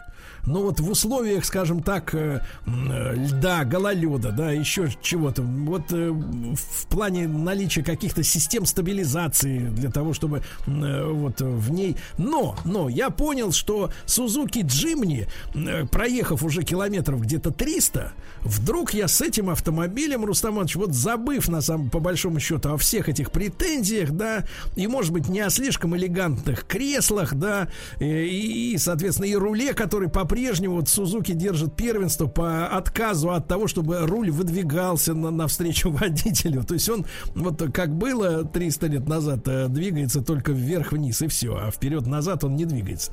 Вот. Но тем не менее, вы знаете, я э, и маленькая педалька газа, то есть она такая маленькая, что в принципе ее главное не потерять ногой э, там где-то под рулем. Но потом, слушайте, меня вдруг пробило, и я стал испытывать от этой машины реальное удовольствие. Потому что я понял, что это это такой дачный кар, э, ну не дачный, какой-то, знаешь, в большей степени э, автомобиль для поездок на небольшое расстояние. Ну, то есть, не знаю, за хлебом куда-нибудь и за молоком съездить, э, на вечеринку, на пати, например, вот вы видите, да. Ну, вот. Но не надо вот э, трансатлантических перегонов на этой машине совершать. Она, во-первых, имеет геликовский, значит, так сказать, образ, да, в себе. Ну, то есть он такой, с одной стороны, он такой брутальной формы, да, а с другой стороны, наша машина очень веселого, салатного такого цвета, желто-зеленого, да, яркого. И это как бы э, в купе с ее э, фактическими небольшими габаритами, ну, вызывает какое-то фановое ощущение радости. То есть у меня такое было ощущение, Руслан, Нет, что я- я, я, я- как бы слушай. сел за руль, послушайте, я сел за руль Я э, вас, да. картинга, картинга такого, Нет, как будто он... да. Ощущение от этого автомобиля, я здесь с тобой согласен. Если мы а, будем оценивать экстерьер, и он действительно получился у дизайнеров и у конструкторов компании Suzuki на твердую пятерку, может быть, даже на шестерку по пятибалльной шкале, потому что вызывает исключительно а, умиление, потому что автомобиль очень мультяшным получился, да, и о- очень мультяшным. С другой стороны, а, не до конца понятно, каким образом женщина может оказаться за рулем этого автомобиля, потому что автомобиль, ну, с точки зрения управления и нахождения в нем все-таки предназначен а, в первую очередь для мужской части аудитории Нет, ну, авто- например, авто- женщина, автовладельцев. Давайте так, женщина Брутал. или Нет, женщина брут- клоунесса. Хоро- Нет, ну, женщина брутал. Значит, смотри, перед стартом продаж, а, когда все увидели первые фотографии, когда мы с тобой пощупали вживую этот автомобиль на европейском автосалоне, мы действительно были преисполнены, ну, какого-то позитива, и тот же а, российский офис компании Suzuki рассчитывал продать э, две квоты. Там порядка 1200 автомобилей. Но после того, как были опубликованы цены, Цены. цены, и ты сегодня их озвучил, а я еще озвучивал, соответственно, ну, там, нижнюю какую-то границу несуществующих рекламных, а, рекламных цен на этот автомобиль, но там полтора миллиона, миллион шестьсот и два миллиона а, в хорошей комплектации с автоматической коробкой передач за этот автомобиль, это очень дорого, потому что, наверное, главным конкурентом, я понимаю, там все преимущества рамного микро такого мини-внедорожника, мини-гелика, а, который очень яркий, с огром- огромное количество, огром- огромный выбор цветов этого автомобиля. Значит, в нем действительно удобно, комфортно можно находиться, если мы не говорим про нахождение в этом автомобиле, например, в ливень или в град. Значит, э, ну, я про акустический дис- дискомфорт. Но, значит, прямым конкурентом, как мне кажется, Так. в выборе этого автомобиля, при выборе автомобиля такого класса, будет обновленная Nio 4 на 4 которая в Да-да-да-да. У меня топовой... знаешь, у меня было ощущение, что это вот наш советский автомобиль по звукам, по всем Да, но Нива а, обновленная, новая, с а, уже абсолютно... Да, 600. 600. В топе, в топе. 600, ребят. Три автомобиля Нива. Я понимаю, что ремонтно-пригодность будет другая. Я имею в виду, ну, что может, может быть не такой ломучий, бу- не таким ломучим будет Джимни. Но в целом, если мы говорим о ремонтно-пригодности, значит, а, да, не будет автоматической коробки передач у вас. Но слушайте, вы получите проверенный десятками лет автомобиль. Поколений, десятками поколений. Нет, Русамович, вот ты очень правильно, да-да-да, у меня была такая мысль, что это действительно э, конкурент Ниве. Но причем в Ниве-то комфортнее будет. Вот с точки зрения самой посадки, ощущения. Он больше. Он больше просто автомобиля. И самое ну, главное, вы за понимаете, 600 и тысяч рублей ну, приобретаете гораздо больше пространства для себя. Жизненного. и главное, понимаешь, и главное вот психологически, когда я на ней этой на машине поездил, да, действительно, я подумал, что там, ну да, есть некое решение салона, да, с какими-то там экранами, еще чем-то, да, э, такие, но в- по большому счету вот эти все технологические, э, так сказать, навороты, в кавычках, да, ну вот если бы психологически эта машина стоила Миллион. вот в топе 700, вот Ну, в топе, миллион, давайте так, нет, 900. давайте, не, не, Хорошо, не, давайте так, хорошо, 700, вот 700 начало и где-нибудь, например, миллион топ, да? Да, Вот да. так вот. То, в принципе, это был бы хит продаж, у нас бы все ездили на этих На машинах. Джимни. Все ездили Да. бы. Страна Джимни. Да, и не, пели бы реально, Джимми, потому что, Джимми. потому что Ача, машина, ача. Потому что, да, машина, которая вызывает позитивные Нет, позитив. эмоции. да? Один из немногих, кстати говоря, а, ну таких позитивных, не то чтобы вау, автомобили с вау-эффектом. Мини стоит дорого, ну согласись, да? А, значит, ну какой еще автомобиль? Ну, Defender нет, Defender, вот я надеюсь, мы новый с тобой протестируем. Ну что еще из вот таких, а, а, ну, эмоциональных автомобилей-то осталось на рынке? Да больше Ну, нет только ничего. ретро-кары Нет, ну. Lamborghini, да, там, ну, ну стоит сколько ав- автомобиль-то, да? Ну, поэтому... ну смотрите, и ребята, и самое близкое ощущение, действительно, такое ощущение, что взяли, э, значит, э, такой из твоего детства взяли э, картинг, да, Да, вы- да. и вырастили на его основе такой прикольный, легкий, маленький. За 2 понимаешь, миллиона рублей. Нет, ты понимаешь, ты же даже там крутящего момента, по большому счету, он же Ну, слушайте, 100, заднеприводный. 102, э, 102 лошадиных сил. Да, он же заднеприводный, Да. и ты когда круто выворачиваешь руль, например, и стартуешь с гравия, да, то он выкидывает назад груду камней. То это- Класс. Понимаешь, это, это заводит, действительно, заводит, причем ты не нарушаешь э, скоростной режим, потому что ты чувствуешь, что как скорость к 80 Да невозможно его нарушить. Да, да, да. И в итоге я хочу сказать, ребята, значит, э, если бы еще раз этот автомобиль где-то в диапазоне от 700 до, до миллиона, это действительно стал бы не то что две квоты, три квоты бы продали. Ну а сзади просто дверь квадратная. Такое ощущение, что вы сейф открываете. Это нет, стиральную машину. Вот знаете, есть такие большие стиральные машины там Послушайте, а на, вы, Рустам 300, на Иванович? 300 литров белья. Да, все, Сергей Валерьевич, до завтра увидимся. Обнимаю вас. Держитесь. Еще больше подкастов на радиомаяк.ру.